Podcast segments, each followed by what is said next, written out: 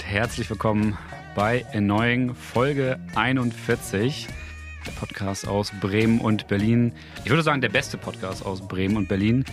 Bei mir wie immer Fabian Taute, mein Name ist Enno Eidens. Wir haben den 16. Mai 2021. Es ist wahrscheinlich immer noch ziemlich kalt und unangemessen, aber das äh, soll unsere gute Laune nicht stören. Fabian, wie geht's dir?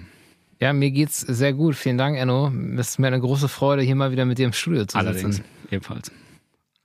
Da heute Sonntag ist, haben wir uns gedacht, wir machen mal eine Sendung wie eine der beliebtesten Sendungen äh, Bremens, Ja. äh, sonntags auf Bremen 1, die Sendung Wünsche und Grüße. Kenn ich natürlich. Kennt, kennt Enno natürlich. Das ist die Sendung, wo am Wochenende mal die besten Oldies laufen und sich zwischendurch irgendwelche Rentner zugeschaltet äh, werden, die irgendwie so herzergreifend dann ihre ähm, ja, Liebessongs anteasern und ähm, ja, dann erklären, warum sie sich die wünschen, dass sie die dann nämlich irgendwie vor 93 Jahren mal irgendwie mit ihrer Gibt's das noch? Liebschaft gehört Im, haben. im Junge Leute Radio wird da noch gegrüßt heutzutage. ja, ja, bei, bei, bei Wünsche und Grüße. Ganz, ganz tolle Sendung. Ich war dieses Jahr zwei Tage Praktikant bei jetzt, ne? Radio Energy. Da wurde das kaum gemacht. Aber vielleicht habe ich auch, aber Ja, vielleicht hättest du das mal, vielleicht hättest du das mal pitchen sollen. Ja. Vielleicht sagen, sagen, ganz ehrlich, Leute, die, die erfolgreichste Radiosendung äh, der Welt, ja, hier Wünsche und Grüße, das sollen wir auch mal bei Energy einführen. Fabian, wir haben einiges vor für heute. Müssen, müssen wir das kommentieren, dass wir drei Monate nicht aufgenommen haben? Zwei? Wollen wir das kommentieren? Nein, wir, wir bleiben die Mysterious Guys Ja. äh, des Podcast-Business, würde ich sagen. ja, selbstreflektiv immer und selbstbezüglich immer. Genau, wir, können jetzt, wir können jetzt nämlich richtig selbstbezüglich sein. Wir haben Ja. uns deswegen vorgenommen, als allererstes, Fanservice. ähm, nachdem wir eine kleinere äh, Schaffenspause hatten, Du hattest Äh, eine Schaffenspause, naja, ich bin komplett K.O. ja, du bist, du bist komplett K.O., Ich ne? bin, ich, bin- auf den Knien nach Bremen gefahren. Bist du ja, ausgelaugt? Bist du Mhm. ausgelaugt? Bist, Ja, bist, du, bist du abgearbeitet oder was? Abgearbeitet, abgerockt? Ja. Burn-in. Burn-in. Ja, gut, bei mir ist noch nicht ganz so weit. Bei mir geht's dann ab, ab Montag los mit soweit sein. Ähm, Wollen wir direkt am Anfang, oder? Beruf, Berufsupdate. Berufsupdate. Ja, was LinkedIn. Das, ja, Fabian, das steht bei dir ganz oben bei LinkedIn. ich habe mich jetzt die letzten Wochen tatsächlich herabgelassen, mal mich so ein bisschen bei LinkedIn auszuprobieren, Ja. ähm, weil ich äh, habe Jobs gesucht und ähm, ja, ja, über LinkedIn äh, kann man sich Reichweite verschaffen und naja, nachdem ich irgendwie nicht so richtig dazu geneigt habe, da irgendwas Seriöses zu posten oder überhaupt irgendwas zu posten. Doch, du hast immer so Scrum-Sachen. Genau, und dann Also, habe ich, ich habe ich hab nämlich so einen Scrum-Kurs jetzt gemacht Ja. und danach so einen anderen Projektmanagement-Kurs noch gemacht über das Jobcenter. Acht Wochen jeden Tag vom Rechner. Das war ganz schön ja. zäh, aber was, was jeder gerade macht übrigens. viel gelernt. Dann habe ich, hab ich immer so Scrum-Memes gepostet und äh, das ist teilweise Du ganz hast gut nicht nur Memes gepostet, du hast auch richtig erbaulichen Content gepostet.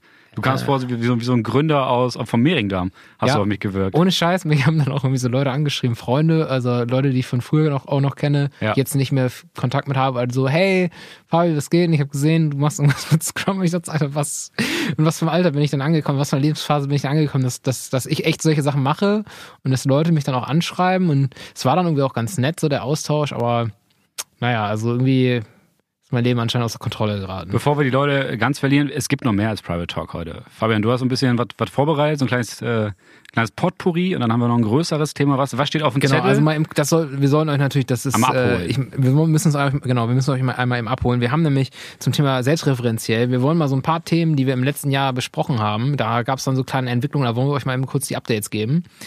Ähm, dann haben wir noch so ein paar, äh, ja, sag ich mal, das ist der, das ist der, dann kommt der Blumenstrauß. Games. Games und äh, Spiel und Spaß. Games, Spiel und Spaß, genau. Ja, Toys R Us. Äh, Gibt es Toys R Us noch? Ja, Toys R Us gibt's leider, also ich kann mich nicht dran erinnern, dass ich mal wieder einen gesehen habe. Ja, vorbei. Gibt's den Also für die Jüngeren, für die Jüngeren unter euch, da ist man früher hingefahren mit seinen Eltern, vielleicht einmal im Jahr, wenn man äh, glücklich war, Ja, dann 100 durfte Euro man sich dort äh, Spielzeug kaufen. Ja, das war wie das bei, bei Tabaluga TV, wo die reingegangen sind am Ende. So war das. Ja, kennen die, kennen die Jüngeren ja auch nicht. Ein Spielzeugladen Ja, in echter. Also ein großer Spielzeugladen, echter, und der hat einfach so im Prinzip das, was man so aus Amerika kannte, das hat er so repräsentiert. So hat man sich Amerika vorgestellt. Das ist unsere letzte äh, Spaßkategorie. Und dann äh, habe ich, hab ich ein bisschen was zum Thema Nahen Osten mir aufgeschrieben. ja, Enno war, Enno war aktiv die Das, letzten Tage. das heißt, wenn ihr kein Serious-Business haben wollt, dann könnt ihr dann abschalten. Ich würde euch aber empfehlen, es nicht zu tun. Oder ihr macht Pause, setzt euch irgendwie hin und dann, dann hört ihr euch das an. Ähm, aber vorher ein kleines Update von uns. genau. Enno, ich habe gerade schon gesagt, was bei Ja. mir Sache war. Was ist denn bei dir los Du hast noch nicht gesagt, was bei dir Sache war. ja, ich fange, ich genau, sorry, ich fange So. ab Montag fange ich einen neuen Job an ähm, und werde zum Thema künstliche Intelligenz in der Arbeitswelt arbeiten. Mega. Ähm, ich will da noch gar nicht zu viel von erzählen. Vielleicht mache ich später nochmal ein Update, weil äh, ja, ich bin, ich habe noch nicht, ich hab noch nicht mal angefangen, Ja. aber ich bin in Lohn und Brot am Montag und äh, freue mich drauf. Ich habe richtig Bock. Das ist Ähm, gut, weil du musstest bis dahin von den Einnahmen von den neuen leben. Genau, ich bin, ich habe von, ich habe von den ganzen Oligar äh, Spenden von irgendwelchen Oligarchen aus Russland, die unseren Ja. Podcast gehört haben, habe ich gelebt. Ähm, und äh, jetzt muss ich, muss ich langsam sehen, dass ich auf eigene Beine komme. Ne? Ja, freust du dich? Ich freue mich riesig, ja, ich freue mich wirklich. Das hätte ich, äh, ja, hätte ich, hätte ich nicht gedacht, dass ich äh, einen Job wirklich jetzt finde, wo ich echt so Bock drauf habe. Also ich bin richtig, ich bin heiß. Ja, dann rufe ich Freitag nochmal an. dann, dann deine ersten 40 Stunden da. Ah nee, 20, 30, 40, aber was anderes als 40. Ja, genau. Ich mache ich mach, ich mach nicht Vollzeit. Ja. Ich mache nicht Vollzeit. Dann rufe ich mal an. Und das heißt, Politik wird weiterhin währenddessen gemacht? Genau, da, genau. Also der, der Punkt war, also dadurch, dass ich jetzt 50 Prozent arbeite, habe ich weiterhin Zeit für politische Arbeit. Das ist schon mal ganz gut. Und vielleicht auch Zeit für andere Projekte, ne? Im, im multimedialen Bereich. Ja. Äh, wer weiß, was da so kommt und was da so geht. Bremen Memory. Im Taute Verlag. Ja, Tautenschlag. zum, zum Beispiel, zum Beispiel. Oder mh, naja, wir können ja mal ein bisschen überlegen, so, also wir haben ja, das, das wäre eigentlich nochmal eine Frage, das können wir auch eigentlich jetzt mal eben, Ja. machen, besprechen. Wir haben uns nämlich mal beide überlegt, was wären denn eigentlich so die drei Podcast-Projekte, Oh die, ja, die, wir, die wir ja. schon immer hätten machen sollen, aber nie getan, gemacht ja, haben. Klein, kleines Warm-up. Also eine, was ist bei dir? Was ist, was, was wäre ein Podcast, den du eigentlich gerne nochmal machen würdest und noch nicht gemacht hast? Ähm, also, also erstmal diese- diese, Aufgabenstellung, die, die habe ich ja, glaube ich, formuliert. Die ist ja komplett unscharf und bescheuert, ne? Mhm. Diese, kannst du einmal vorlesen, wie diese Kategorie heißt? Äh, Wortwörtlich bitte, genauso wie ich das, oder wie du das dann reingeschrieben hast, basierend auf meiner Inspo, die ich dir Drei, drei Podcasts, die wir nie gemacht haben, aber hätten machen sollen oder noch machen werden. So, also macht komplett keinen Sinn, aber das ist auch sympathisch, also konnte ich einfach alles aussuchen. Ähm, ich, ich sag kurz, wie ich auf die Idee gekommen äh, bin. Ich, ich rede über die Genese.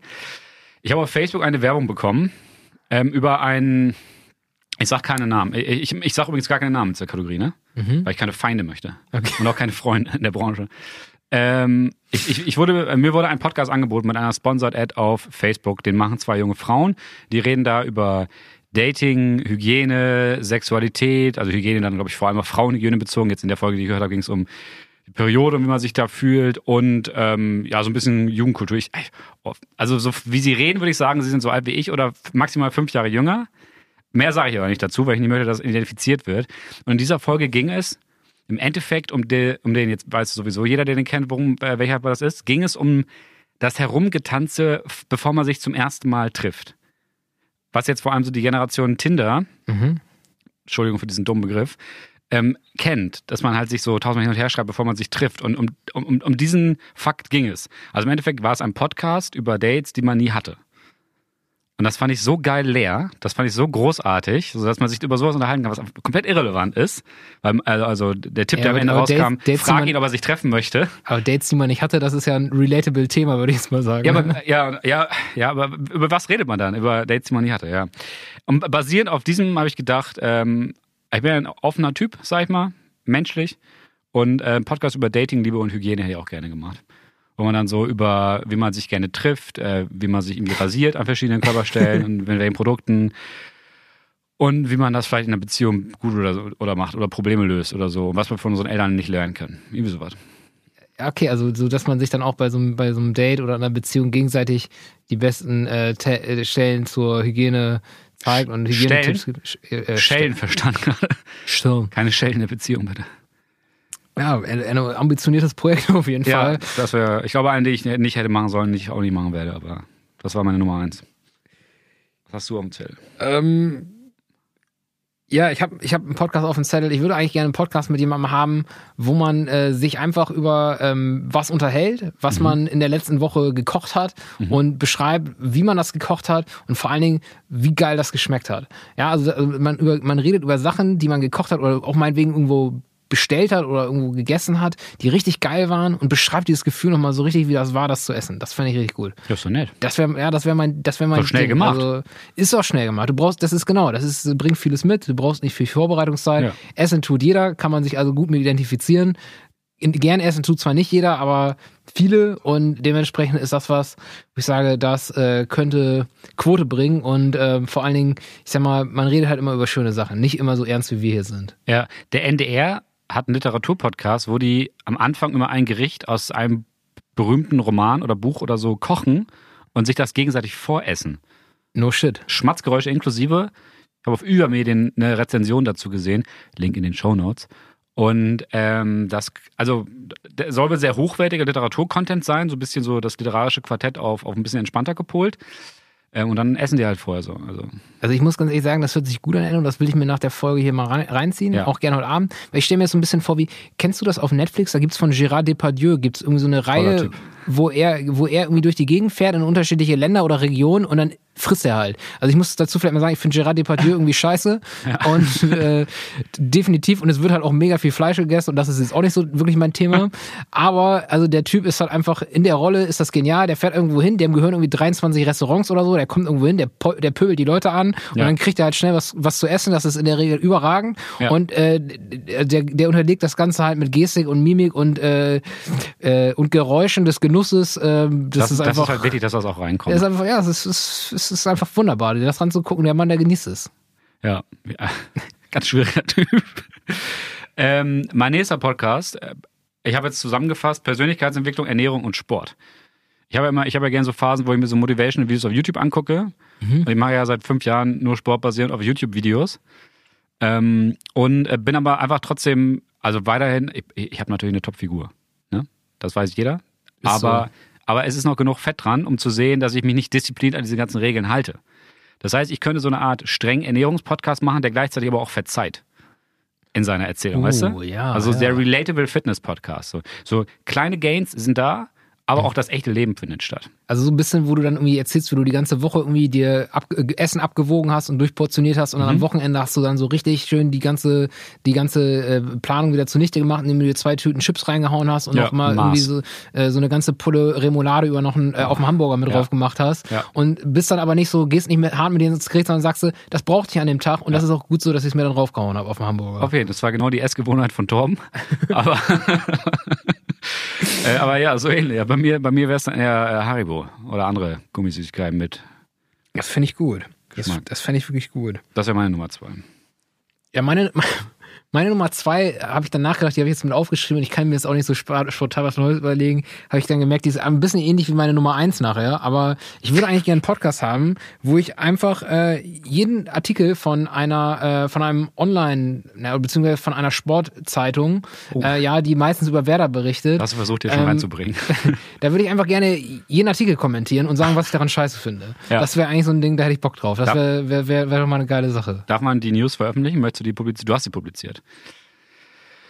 Die Werder News. Ach so, ja, ja, ja. Ich bin. Äh, Transparenzhinweis. Ich bin, ja, Transparenzhinweis. Ich bin seit neuestem wieder Werder-Mitglied. Wieder? Ja, ich bin wieder. Ich war vor über zehn Jahren, gab es mal so eine Kampagne von Werder, als die Meister geworden Ist ein sind, wo die so auf dich gezeigt haben, ne, äh, ich, hier, du werde Werder-Mitglied, so, äh, ne, wie dieses Join the Army-Ding, Ja. so ein bisschen. Und gebaut. Und da bin ich damals. Fördermitglied geworden. Ich weiß überhaupt nicht mehr, was ich davon hatte, außer dass ich immer das Werder-Magazin nach Hause gekriegt habe. Wo ich übrigens Wie heißt das?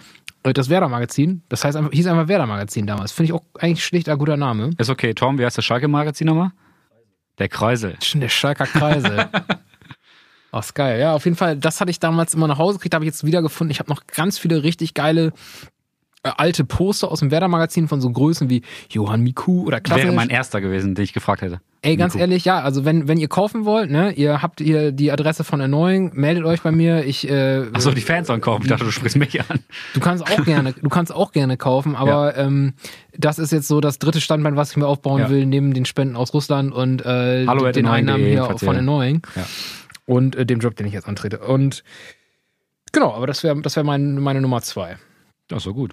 Du hast ja auch versucht, das so ein bisschen hereinzubringen. Du wolltest ja auch ein bisschen, sagen wir Medienkritik hier einbauen. Das habe ich ja aus, aus, aus, konnte ich ja aus, aus beruflicher Verbundenheit nicht zulassen, rechtlich. Ja, ein bisschen platte Medienkritik. Ähm, meine Nummer drei, ich habe tatsächlich auch vier. Ich mache vier. So, tut mir leid. Meine Nummer drei ist äh, ein politisch mega aktueller und guter Podcast, sozusagen Erneuing als Profiformat. Also wenn ich sozusagen eine Woche Zeit und Geld hätte für Erneuing. So ein richtig hochpolitisches Produkt hier. Auch noch mit mehr, mit mehr Gästen, vielleicht mit einem Interview am Mittwoch und Freitag sitzen wir dann hier, machen die, die CIS-Runde. Wie sowas. Ja, ja, du, also du, also ich sag mal, das fände ich natürlich auch gut. Ähm, das fände ich auch richtig gut. nicht Also, hast du aber nicht auf deiner Liste, ne? ihr Hast du nicht drauf, ne? Nee, habe ich, nicht- hab ich noch nicht drauf, habe ich noch nicht drauf, aber wenn ich so drüber nachdenke, vielleicht können wir es ja auch so noch kurzfristig starten. Also kauft für viel Geld meine Werder-Poster ab Kickstart. und dann machen wir Erneuung in Vollzeit. Ja. Dann gibt's zwei Folgen pro Also Woche. viel Geld sind so 30.000, 40.000 Euro pro Jahr. Genau. Ja, das kriegen wir hin. Ja, meine Nummer eins, das ist ein Podcast, das muss ich sagen, ähm, vielleicht mache ich das sogar nochmal irgendwann, aber dann anonym. Ich hätte, ich hätte gerne einen Rant-Podcast. Oh. Ich, hätte, ich hätte gerne einen Podcast, wo ich mit jemandem sitze und ich habe irgendwie so, weißt du, dieses Stadium, wo du so vier, fünf Bier drinne hast und auch Ja. immer wieder deine Zunge richtig locker. Ja. Und dann, dann werfen mir Leute so Schnipsel hin Ja. von so Sachen, die mich so richtig, wo du weißt, so, okay, das bringt jetzt, da, da gibt's halt auf jeden Fall Meinungsverschiedenheit, da gibt's. Dissens. Und dann fängst du auf einmal an und dann, dann rantest du einfach ab eine halbe Stunde über irgend, also Bremer vielleicht- Tenne als Name vielleicht für den Podcast? die, die, Neustädter Tenne die Neustadt, die? Neustadt, genau, und aufgenommen in der Neustädter Tenne. Und du, du meinst es auch vielleicht dann gar nicht mal so richtig ernst, aber du hast einfach Spaß daran, dich gerade mal so richtig in Rage zu reden. So einen Podcast hätte ich eigentlich gerne. Also so ein Satireformat, was ein bisschen über die Grenzen geht, missverständlich, nicht eingeordnet, ohne Namen dahinter. Genau, und du voll über die Stränge stehst. Ich, ich sehe so, nichts, was schief gehen könnte heutzutage. So im Prinzip wie deutsches Kabarett. Ja. Ja. also im Prinzip wie deutsches Kabarett. Du stellst dich einfach irgendwo Ja. auf eine Bühne und dann äh, ja, laberst, rantest du einfach los. ARD hat bestimmt noch ein paar guten Sendeplatz, 20.15 Uhr am, am Samstag neben, neben nur. Soll er noch richtig machen? Ja, aber ich würde das dann aber nicht so, das würde aber nicht so ein äh, äh, alter weißer Mann-Talk werden. Ich würde, glaube ich, eher genau das Gegenteil machen. Ich würde einfach so versuchen, äh, so alte weiße Leute so möglichst auf die Palme zu bringen. Ja, Ja, möglichst doll zu trollen. das habe ich letztens gemacht mit, äh, mit der Weddinger CDU. Tatsache, erzähl. Jetzt bin ich gespannt. Ein Weddinger CDU-Abgeordneter, den ich eigentlich sonst sehr schätze, der aber manchmal einfach Sachen postet, die ich nicht so gut finde, hat äh, gepostet, alles Gute zum Muttertag, ähm, aber Mutter darf man ja eigentlich nicht mehr sagen. So als, als Joke auf Menschen, die halt äh, so Bezeichnung für irgendwie binäre Elternteile ablehnen, was halt eine sehr kleine, für mich sehr unbedrohliche Gruppe ist, weil die Leute machen, was sie wollen. Und habe ich halt mich so ein bisschen über die Konservativen lustig gemacht, die halt Angst vor solchen Schwingungen haben. Und dann gab es dann, sagen wir mal, einen kleinen Back, Backclash. Oha, äh, was? Ging dann so weit, dass jemand mir gesagt hat, dass mein äh, Gehirn äh, ver verbrannt, verschmolzen ist und ich mich ficken soll. Ja, aber dann Bei, bei Social Media oder was? Mhm. Ja, das soziale äh, Netzwerke aus Amerika, da war ich drauf. siehst du, aber da haben wir, haben wir mal drei Ideen ausgetauscht und du sagst, du hast noch einen vierten. Ja, ja, genau. Äh, Es gibt einen Podcast, der heißt äh, My Year in Mensa. Das ist von einem amerikanischen Comedian, den habe ich schon mal hier empfohlen. Und das ist halt einfach so ein Vierteiler, wo eine lustige Story, so im Endeffekt Reportage Gonzo-mäßig erzählt wird. Also sie war halt komplett selber drin. Ähm, Und sowas finde ich auch witzig. Also so eine witzige Geschichte, witzigen, witzigen Story-Podcast einfach. Sowas, so ein Hörbuchformat im Endeffekt. Mit ein bisschen Das könntest du auch mit deiner Stimme. Genau, mir wurde auch gesagt, Infraradio, Enno. Und dann könnte ich auch, glaube ich, sowas ganz gut erzählen. Auf jeden Fall. Finde ich cool. Das war, das war der Spaß am Anfang. Und jetzt, äh, Enno, jetzt musst du auch noch mal ein kleines, äh, kleines äh, Berlin Live Update geben. Also genau, ja, ich bin, ich bin, ich bin ja wieder Berliner und langsam, das, so habe ich das ja auch angekündigt, dieses Thema langsam halt wieder so ein bisschen diese Arroganz, diese Berliner Arroganz. Ja, Enno, so kam, die- Enno kam vorhin an, der wollte mir nicht mal die Hand geben. Und ich glaube nicht, dass das was mit Corona zu tun hat. gar nichts wollte ich geben, aber wir haben ja auch nichts. Nö, ähm, wo ich halt so auf die Bremer heruntergucke, ne, so von ganz weit so schräg, wo wo es am Hals weh tut. Äh, nee, nee, nee, Spaß beiseite. Es war tatsächlich ziemlich schwierig, sich wieder an, Bre an Berlin zu gewöhnen, weil A sind es halt einfach mal viel mehr Leute, überall. Es ist viel lauter, die Leute sind komplett bekloppt alle. Also das ist ja wirklich einfach so, Berlin hat ja einfach genug Leute, dass es halt genug Leute gibt, die sehr, sehr, sehr seltsam auftreten in der Öffentlichkeit. Teilweise bedrohlich, teilweise skurril, teilweise lustig dass du in Bremen in der Menge so nicht hast einfach. Und deswegen war es vor allem mit Corona, wo ich auch glaube, dass ich so eine kleine Sozialangst einfach entwickelt habe, wo man ja irgendwie so in sich denkt, jeder Mensch kann mich töten. Das ist jetzt sehr extrem dargestellt. Hat es für mich, auch wenn meine Wohnsituation am Anfang jetzt nicht prekär, aber ein bisschen nervig war, ähm, sehr b- bisschen Gewöhnungszeit gebraucht, bis ich wieder mich äh, in der Bar mit Unterhose hinsetzen konnte. So salopp gesagt, bis einem das wieder alles nicht interessiert hat. Und jetzt wohne ich in einer wunderschönen ähm, Wohnung, habe ich auch noch einen Witz nachher bei Tiny House. Ähm, in, in Moabit und mir geht's ganz wunderbar. Ich habe einen super Job bei der Trafo Mediatek GmbH, wo ich Redaktionsassistent bei Table Media bin. Da machen wir Newsletter, die sehr themenspezifisch sind dementsprechend auch nur von einem sehr kleinen Publikum dann gekauft werden. Journalistische Newsletter, also mit Artikeln, Analysen und News und so. Wer noch einen Job haben möchte, wir haben sehr viele ausgeschrieben. Gibt einfach einen, Trafo Mediatek, ich mache eiskalt die Ausschreibung im Podcast. Trafo Mediatek GmbH, Jobs, ist äh, einiges dabei. Enno Enno ist nebenbei jetzt auch Headhunter übrigens. Ja. Guckt euch, guckt mal, ob da was für euch dabei ist. Wir haben vor allem im Produktmanagement viele gute Stellen. Ähm, und das, das gefällt mir super. Das Team ist super, die Aufgaben sind spannend, interessant und divers. Ähm, meine, meine Vorgesetzten sind alle super nett. Ist das, Team auch, super ist das nett. Team auch I like divers? it. Das Team ist äh, sehr divers, ja. Das Team ist äh, sehr divers. Kein Kommentar. Ähm, nö. Und ansonsten, Wetter ist ja ein bisschen besser als hier, aber die Luft ist schlecht. Hast du schon mal wieder einen Kaffee oder einen Flat White aus einer Avocadoschale getrunken? Ich habe tatsächlich die letzten drei Wochen Kaffee abgesetzt. Und jetzt hier bei Budelmann trinke ich wieder gerade. Unser Produzent. Ich habe äh, Kaffee abgesetzt, hatte dann zehn Tage Kopfschmerzen Mhm. und dann jetzt, jetzt bin ich topfit. Wie, aber wie kommt das? Also, dass du, dass du Kaffee abgesetzt hast? Weil ich meine, das äh, ist das was Gesundheitliches oder? Ich war komplett abhängig, habe ich gemerkt. Es bringt mir nichts. Ich nehme es nur, um zu funktionieren, so als Routine. Und ich war, ich habe so ein bisschen Schlafprobleme gehabt und habe ich gesagt, probier's jetzt mal aus. Also ich glaube, wer Schlafprobleme hat und nicht auf Kaffee verzichtet, der braucht sich da nicht viel Heilung versprechen.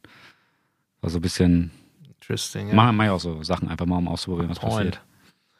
Nee, mir ist nur aufgefallen, vorne, Enno, Enno hat jetzt wieder längere Haare an den Seiten. Er hat ja sonst so, einen, so einen freshen Barbershop-Schnitt Oh. Ja. immer. Ne, wo er Neustadt-Cut. So, Neustadt-Cut. Und äh, jetzt wieder ein bisschen länger geworden. Ich habe mich gehen lassen. Ich sag's ganz ehrlich, ich habe mich gehen lassen. Aber Enno sieht dafür zufriedener aus. Der sieht zufriedener aus. Ja, das, das macht die braune Hautfarbe. Diese Berliner Sonne, zwei Tage hat gereiht. Ich, zwei Wochen Malle brauche ich nicht. Mir reiht ein Tag Spree, Hansaplatz. Nicht schlecht. Vielleicht muss ich da auch nochmal einen Urlaub planen. Fabian, wollen wir in die Gazetten gehen?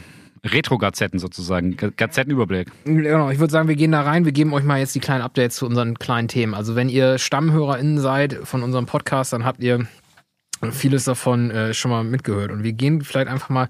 Wollen wir mal von hinten anfangen? Bei der Von Liste- hinten? Ja, von hinten, denke ich gerade. Vielleicht macht das mehr Sinn oder fangen wir von Du, oben du machst an? einfach die komplette Moderation. Du hast ja die Liste Okay, bei ich, dir. ich, moder ich moderiere mal an. Also wir haben jetzt zum Beispiel im letzten Jahr hier viel über sogenannte QuerdenkerInnen äh, gesprochen. das ist bei Also- mir ganz vorne. Das ist ganz vorne, fangen wir vorne an. Ich Okay. bin, bei mir ist auch vorne. Nee, wir fangen da, wir fangen da an. Wir haben hier über QuerdenkerInnen gesprochen, über Leute, Ja. die auf die Straße gehen, weil sie meinen, dass äh, irgendwelche Pizzagates existieren, irgendwelche Reptilienmenschen ähm, sich Corona ausgedacht haben und wir alle gechippt werden. Und vielleicht als kleines Update, wir sind in Bremen mittlerweile so weit, dass Querdenken 421 als Verdachtsfall vom Verfassungsschutz äh, eingestuft worden Ja. ist. Äh, ich kann mich noch erinnern, ich hatte damals, da hatten wir darüber geredet, ich hatte irgendwie gepostet, dass äh, das, was die Leute, die, die auf diesen Demos sind, vereint, ist, dass sie nicht viel von Demokratie halten. Das war damals eine etwas gewagtere These.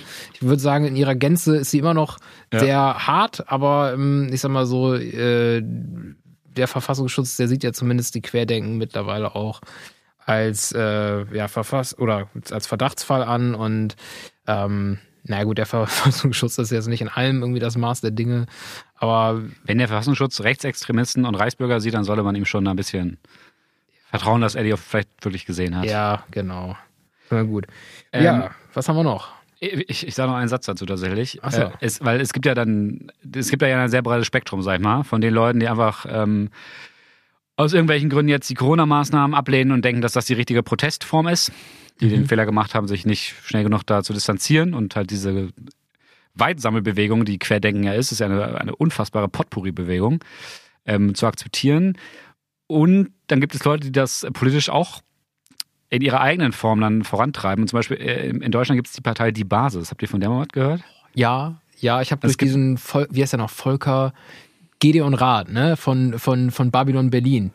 Äh, der ist doch jetzt auch bei Die Basis. Äh, ähm, ja. Hat er auch bei Alles dicht machen, Video? Ja, ja, genau. Der war bei Alles Dichtmachen auch dabei. Das ist dieser Ja. Tatort, oder ich weiß gar nicht, ob der auch Tatort macht, aber der macht auf jeden Fall Babylon Berlin. Volker, Ja. mir fällt der Name nicht ein. Das sind auf jeden Fall auch Corona-Maßnahmen, Kritiker und also eher so ga- ganz am, noch am, am, am nächsten Spektrum, dass die vielleicht keine ganzen Idioten sind oder, oder Demokratiefeinde oder so. Also äh, sind auch keine Demokratiefeinde, glaube ich, in ihrer Ausrechnung. Aber ich sag mal so, ihre, die Quellen, die die wahrnehmen, sind ein bisschen skurril. Zum Beispiel haben sie auch diesen Dr. Bachti als, äh, oder Bhakti, wie er immer Ja. genannt wird, oder wie er sich wahrscheinlich selber auch nennt, ähm, als, als, als Chef da, oder als, nee, nicht als Chef, aber einen Redner, den sie haben, so ich äh, das gesehen habe. Nee, der ist, der ist LV irgendwo, der ist Landesvorsitzender irgendwo. Oder, oder kandidiert der nicht sogar irgendwie? Ja, die kann ja, whatever, man. Ist auf jeden Fall am Start da. Und dieser Wodak ist auch dabei. Ist ein, so ein kleiner Arzt, der meint, dass er die Virus besser versteht als andere. Ähm, und deren, die haben so vier Säulen, auf denen sie basieren. Und zwei von diesen Säulen sind, heißen Achtsamkeit. Und die vierte Säule heißt, das ist die dritte Säule, und die vierte Säule heißt Schwarmintelligenz. Die ersten beiden sind so Demokratiestandard. Und Schwarmintelligenz ist eine Säule, die sagt, dass ähm, wir zu häufig irgendwie auf die Meinung von einzelnen Experten vertrauen und viele mehr Wissen und Standpunkte einsortieren müssen. Und ganz ehrlich, eure Meinung zum Thema virale Infektion ist mir komplett egal, Leute. So lieb ich euch hab. Und ich möchte auch nicht, dass wir da ein riesen Gremium einberufen. Ich möchte, dass wir die Leute einberufen, die Institutionen durchgemacht haben, wo man das lernt, Ja. sogenannte Universitäten, Hm. und die sich damit beschäftigt haben. So, sogenannte Forscher. Das, das fände ich ganz gut, wenn die sich dazu äußern. Das hört sich für mich sehr stark nach äh, Diktatur der Mehrheit an. Was, was Technokratie, ganz klar. Wahnsinn. Ja. Also das, äh, das fand ich ganz interessant. So, das zeigt so ein bisschen dieses das Realitäts- und Wissensgenese Bild. Naja. Bla bla. Ja, dann hatten wir letztes Jahr, fällt mir gerade ein, äh, das ist nicht die, äh, genau, hatten wir auf jeden Fall darüber gesprochen, dass ja hier der Freimarkt äh, in Bremen, Ja. dass die Schausteller damals meinten, wir müssen jetzt hier einen Freimarkt durchziehen im Herbst, als die Infektionszahlen schon wieder nach oben gegangen Freimarkt sind. ist wie Oktoberfest, nur in Genau, äh, Bremen. große Kirmes, großes Volksfest. Und äh, witzigerweise haben wir jetzt schon wieder die Diskussion, dass seit ein paar Wochen die Schausteller sagen, ey Leute, wir müssen unbedingt hier im Juni noch ähm, großes Volksfestersatz über Wochen auf, auf öffentlichen Flächen dann ausrichten, wo irgendwie denkst, ja, Schwierig. schwierig nichts gelernt. Also ich meine, gut, die Zahlen gehen jetzt wieder rapide runter. Mal sehen, wann und wie sowas stattfinden wird. Ich denke mal, sowas wird stattfinden, aber irgendwie Ja. hat, hatte, hatte ich so ein richtiges Aha-Erlebnis, wo ich dachte, oh nee, Leute, jetzt schon wieder. Das war doch letztes Mal schon nicht geklappt. Aber man könnte es doch im Sommer machen, oder? Mit Abstand und so ist ja wahrscheinlich relativ ja. Vermutlich ja, ich denke mal, man wird es mal und es ist wahrscheinlich auch nachher vernünftig und richtig, das zu machen. Aber es war halt irgendwie, das ist jetzt tatsächlich auch gleich schon wieder zwei Wochen her oder so, Ja. dass ich es gelesen habe. Und wir waren ja vor drei Wochen noch in Bremen bei einem Inf äh, Inzidenzwert von 165. Ja. Und da habe ich irgendwie gedacht, Leute, wie könnt ihr denn jetzt irgendwie wieder hier groß in der Presse gehen und sagen, Brauchen so, halt komm. Cash. Ich meine, die haben ein Jahr jetzt nicht richtig arbeiten können. Ne? Das Ja. verstehe ich schon, dass Ja. die ein bisschen. Ja, aber auch mal mit den Argumentationen. Also ich sehe das ja so, dass eine, In- eine Niedriginzidenzstrategie ist nachher die beste Wirtschafts-, Finanz-, Bildungs-, Sozial- und Gesundheitspolitik sowieso, die du machen kannst, weil Ja. wenn du das mal einmal vernünftig fahren würdest, dann kannst du die ganzen Sachen auch vernünftig öffnen und dann ist es im, mittelfristig und langfristig auch in den Bereichen besser. Aber Ja. gut. Dann hatten wir das Thema wieder gerade ganz aktuell. Da waren wir, da waren wir richtige Frontrunner, waren wir da beim Ja. Thema Freiheiten für Geimpfte und äh, Genesene und äh, so weiter und so fort. Es wird gerade viel diskutiert, beziehungsweise wird eigentlich gar nicht mehr diskutiert, Gibt's wurde schon wieder. längst entschieden. Ja, genau. Ähm, soll ich dir mal meinen Satz, meine Notiz dazu vorlesen? Ja, bitte. Ich bin da irgendwie gleich. Hab keinen Plan, da dauernd Haltung zu beziehen. An sich wäre ich aber für Freiheiten, will aber eine bessere Organisation des Impfens. Ausweichantwort, ich weiß, ich muss es aber auch nicht entscheiden. nice. Das Fabian, ist, bitte, äh, das, das, das, ist, das ist Enno heute ein bisschen, heute ein bisschen meinungsschwächer als sonst, als man das sonst gewohnt ist. Ist aber auch okay. Ich, kann's einfach, ich kann nichts machen, Mann. Ja, ist aber, auch- ist aber auch okay. Enno ist heute Ich bin auch nicht so hart betroffen, muss ich sagen. Genau, erstmal das und wir sind auch hier, das ist eine Comeback äh, oder das ist eine Sonderfolge, ist eine Überraschungsfolge. Äh, wir sind hier immer noch bei, bei, äh, bei Wünsche und Grüße, ne? Und dementsprechend ist das heute auch mal in Ordnung.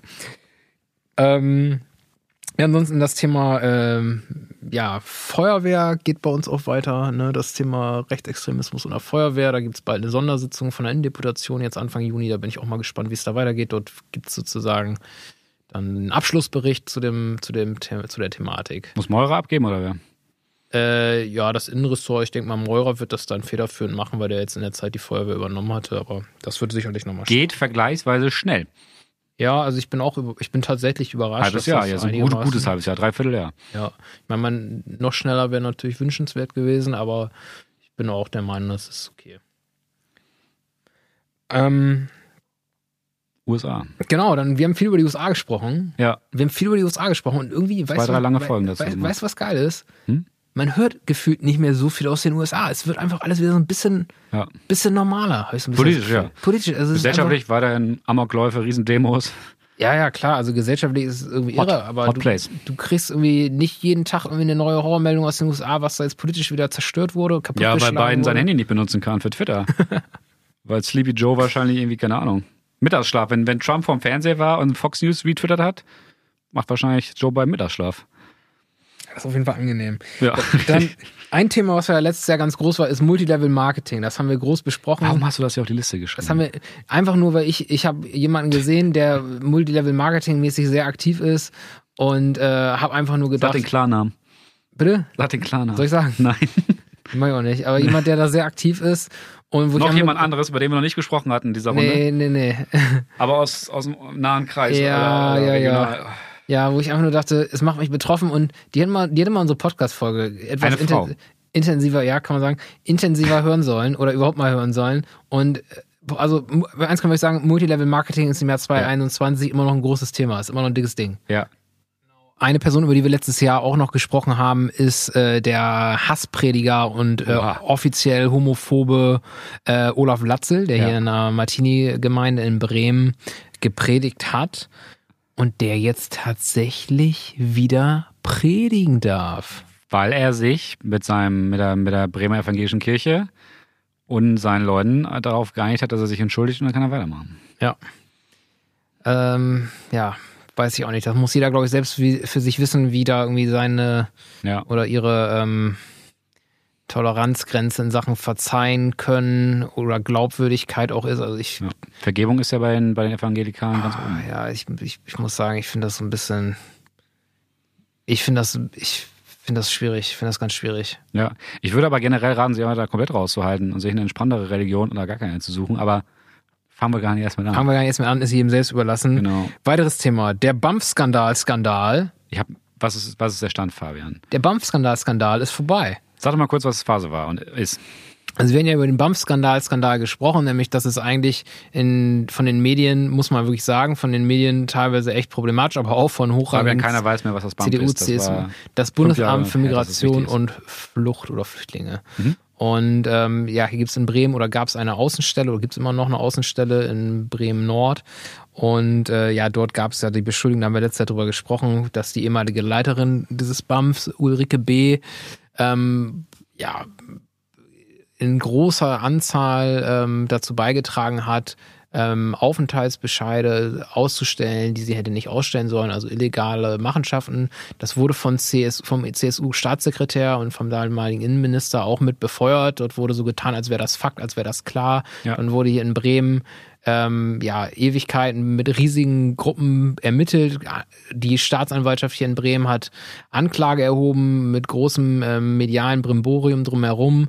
Letztendlich, was ist passiert? Das Ganze hat sich ähm, so herausgestellt, dass diese Ulrike B. im Prinzip ihren Job besonders gut gemacht hat, dass es besonders wenig falsche Entscheidungen hier gab, weil ich meine, mal eine falsche Entscheidung oder die nachträglich als falsch ist, das passiert. Ja.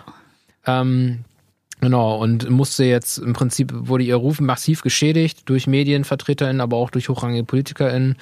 Ähm, und musste jetzt äh, sozusagen 10.000 Euro noch zahlen, damit das beigelegt wurde, das Sie Verfahren. musste das zahlen? Ja, ich weiß, das habe ich nicht so ganz verstanden, warum das jetzt eigentlich so ist, aber Mhm. grundsätzlich ist sie, sie ist halt freigesprochen. Was jetzt aber passiert, das finde ich richtig gut. Ähm, es wurde jetzt, äh, ähm, es wurde jetzt eine Anzeige gestellt oder eine Ermittlung aufgenommen gegen die VertreterInnen der Staatsanwaltschaft hier in Bremen, ja, die daran beteiligt waren, dort Ja. Informationen vorher in einem Interview, die sie nicht hätten rausgeben sollen, an äh, einen Journalisten oder eine Journalistin von Zeit Online äh, zu plappern, die Ja. da, was natürlich dann damals einer der oder den Stein ins Rollen gebracht hat, dass das Ganze deutschlandweit so ein mediales Echo gefunden hat. Scharfe Story hier in Bremen. Tja, wir werden sehen, wie sich der BAM-Skandal, Skandal, äh, so was das Nachspiel daraus gute ist. Bezeichnung übrigens. Danke. Then, in the one of the first episodes, we talked. Äh, wir haben über Ökofaschos gesprochen. Ja, richtig Bock gemacht. Das hat richtig Bock gemacht. Das war ein gutes Thema. Da haben wir viel Reichweite mit äh, gekriegt. Heimat- und Land- und Natur verbundene Bewegungen, die sich äh, Zellen in schwach besiedelten Gegenden raussuchen mit sehr skurrilen, häufig rechtsesoterischen Strömungen sich dort ausbreiten und JüngerInnen suchen, Jüngernde suchen. Genau. Und dort, ja, dort, das können wir euch noch empfehlen, die Folge sich nochmal anzuhören. Ich glaube, die ist ganz, auch sachlich ganz gut Ich glaube, die ist ganz gut. Ja. Und es gibt tolle Videos auch, weil diese Leute sind im Bild nochmal heftiger. Genau. Und da gab es dann, äh, letzte Woche habe ich an einer Veranstaltung teilgenommen mit äh, der Rechercheurin, habe ich jetzt gelernt, das Wort gibt's, mit der Rechercheurin Andrea Röpke, die zu dem äh, Thema Rechtsextremismus eine absolute Expertin ist, auch hier aus Bremen kommt. Dort wurde genau über diese Thematik gesprochen, wo ich auch gehört habe, dass auf solchen Landgütern, wo sich solche Rechten ansiedeln, Mhm. die sich zum Teil auch in Tiny Houses ansiedeln. Ah, Das war nämlich das Thema unserer ersten Folge, ne? der, der Erde möglichst viel wegnehmen. ja. Genau. Kleiner Fußabdruck und ganz viel Theorie. Ich habe ich hab mir das hier aufgeschrieben, Mobbing beim Thema Tamiflat. Das ist Mobbing meiner Meinung nach, weil ich wohne gerade auf 27 Quadratmetern. That's all I have. 27. Ich bin Tiny Hauser. ja, er nur ist Tiny Hauser. Der ist, Tiny Hauser gerade. der ist, das ist, äh, unscheiß Nachhalt, Interview. Nachhaltigkeits-Eins. Nachhaltigkeitseins. Das, das Thema haben wir nachher auch noch. Ich habe eine richtig kleine Bude mir in Morbid äh, äh, besorgen können. Und ich sag mal so, da muss man schon mit Podestbett und, und ganz viel in der Wand bohren arbeiten. ja, hast du, hast du ein Hochbett? Podestbett. Ein Podestbett, okay, ein Podestbett sagt man. Ein Meter Höhe. Alles, alles über einen Meter ist, glaube ich, schon ein Hochbett. Und dann hast du da unter, was hast du da unter gelagert? Kisten. Kisten, Bier. Mm, Nee, Kleidung, äh, Sportsachen, Holzstücke, lange und kurze, muss ich noch klein schneiden, eins, ähm, meine Sportmatte, sowas. Das kann ich aber alles rausholen schnell. Es ist so eine Art Schrank. den man nicht sieht. Effizienz eins, ja, das, Ja. Ist, das ist ganz klar. Ja. Aber es ist schon, also es ist schon klein, aber ich finde es irgendwie auch ganz, ganz nice. Ich, ich, ich bin nicht so der Einrichtungstyp. Ich will das einfach nur, dass es funktioniert und irgendwie gemütlich ist und das, das wir hinbekommen. Ja. Das kann ich verstehen. Ich bin auch nicht so der Einrichtungstyp, aber ich habe eben in der Pause ähm, erfahren, dass ich morgen zu Ikea fahre. Was braucht ihr noch? Darfst du es sagen oder ist das ein Ehegeheimnis? Beziehungsgeheimnis? Ja, nee, will ich jetzt nicht weiter drüber sprechen, aber ich fahre morgen zu Ikea. Ja. Im Brinkum rein? Ja. Also, wir haben, wir haben uns ein bisschen abgedatet, was, Ja. äh, was, was, was, oder genau, wir haben euch ein bisschen abgedatet zu unseren Themen. Wir sind selbstreferenziell ohne Ende. Und Ein jetzt Thema haben wir noch. haben Ich habe extra, noch ich hab extra ein ein Interview Thema. geholt zu dem Thema. Oh, oh, okay, okay, okay. Wir haben noch, wir haben noch ein Thema. Bundestagswahl. Ja, genau, das war nämlich, ich hätte das so eingeleitet, ich hätte, wollte nämlich sagen, wir konnten jetzt so lange gar nicht mehr über tagsaktuelles Politikgeschehen sprechen, dass ich einfach mal jetzt wissen wollte, wie siehst du das Thema? Wie siehst du die Kandidaten? Wie siehst du die Ja. Parteien? Wie siehst du die Kandidierenden? Ja. Ähm, was sind deine, was sind deine, deine Ansichten? Und Also Wahlen finde ich top. Mhm. Per se erstmal.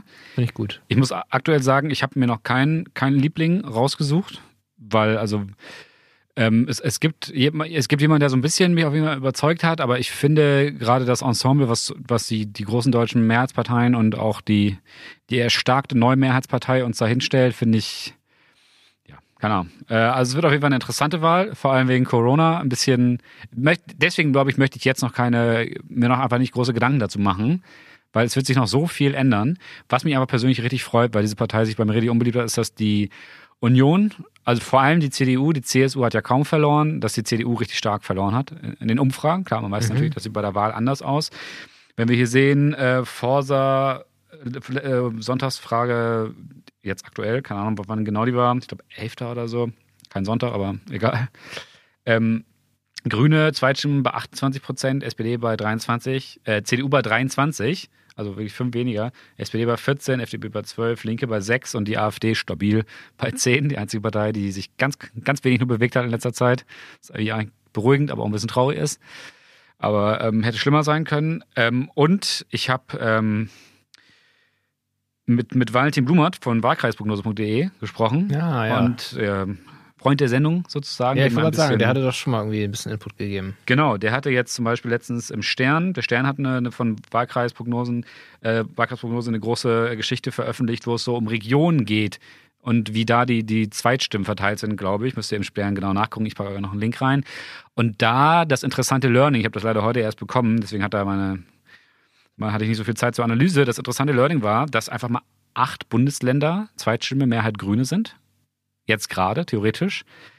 Und dass sich die Grünen ähm, Unionshochburgen sichern. Also das Münsterland, äh, in Baden-Württemberg, viele Regionen, Bonn, das Bergische Land, Mittelhessen und in Schleswig-Holstein, die juxen der CDU da einfach richtig viele äh, Regionen ab. Das fand ich ganz spannend. Hm, ja, ich finde das auch spannend.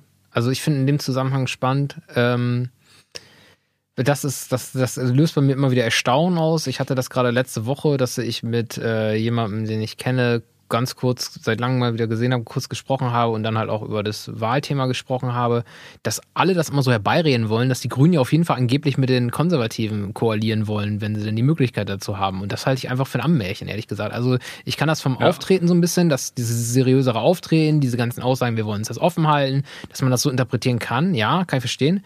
Aber wenn du dir das Wahlprogramm durchliest, ist es meiner Meinung nach, das ist ein dezidiert linkes Wahlprogramm.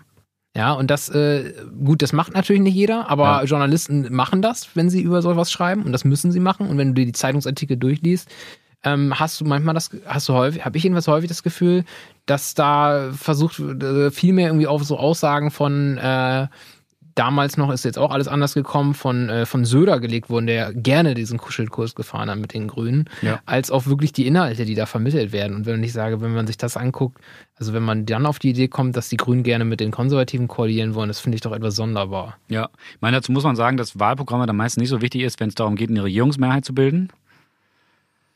Also auch die Grünen haben Flexibilität also in ich würde ja sagen, dass, wobei das ist ja so eine, ja schon, aber ich muss sagen, bei den Grünen, das ist eine Sache, das finde ich einerseits ganz toll und andererseits, also ich sehe das sehr ambivalent, andererseits finde ich es manchmal auch ein bisschen niedlich. Also wir sind halt, glaube ich, schon die einzige Partei, die halt wirklich so richtig ähm, denkt, dass äh, jeder Halbsatz im Wahlprogramm nachher einen Unterschied macht.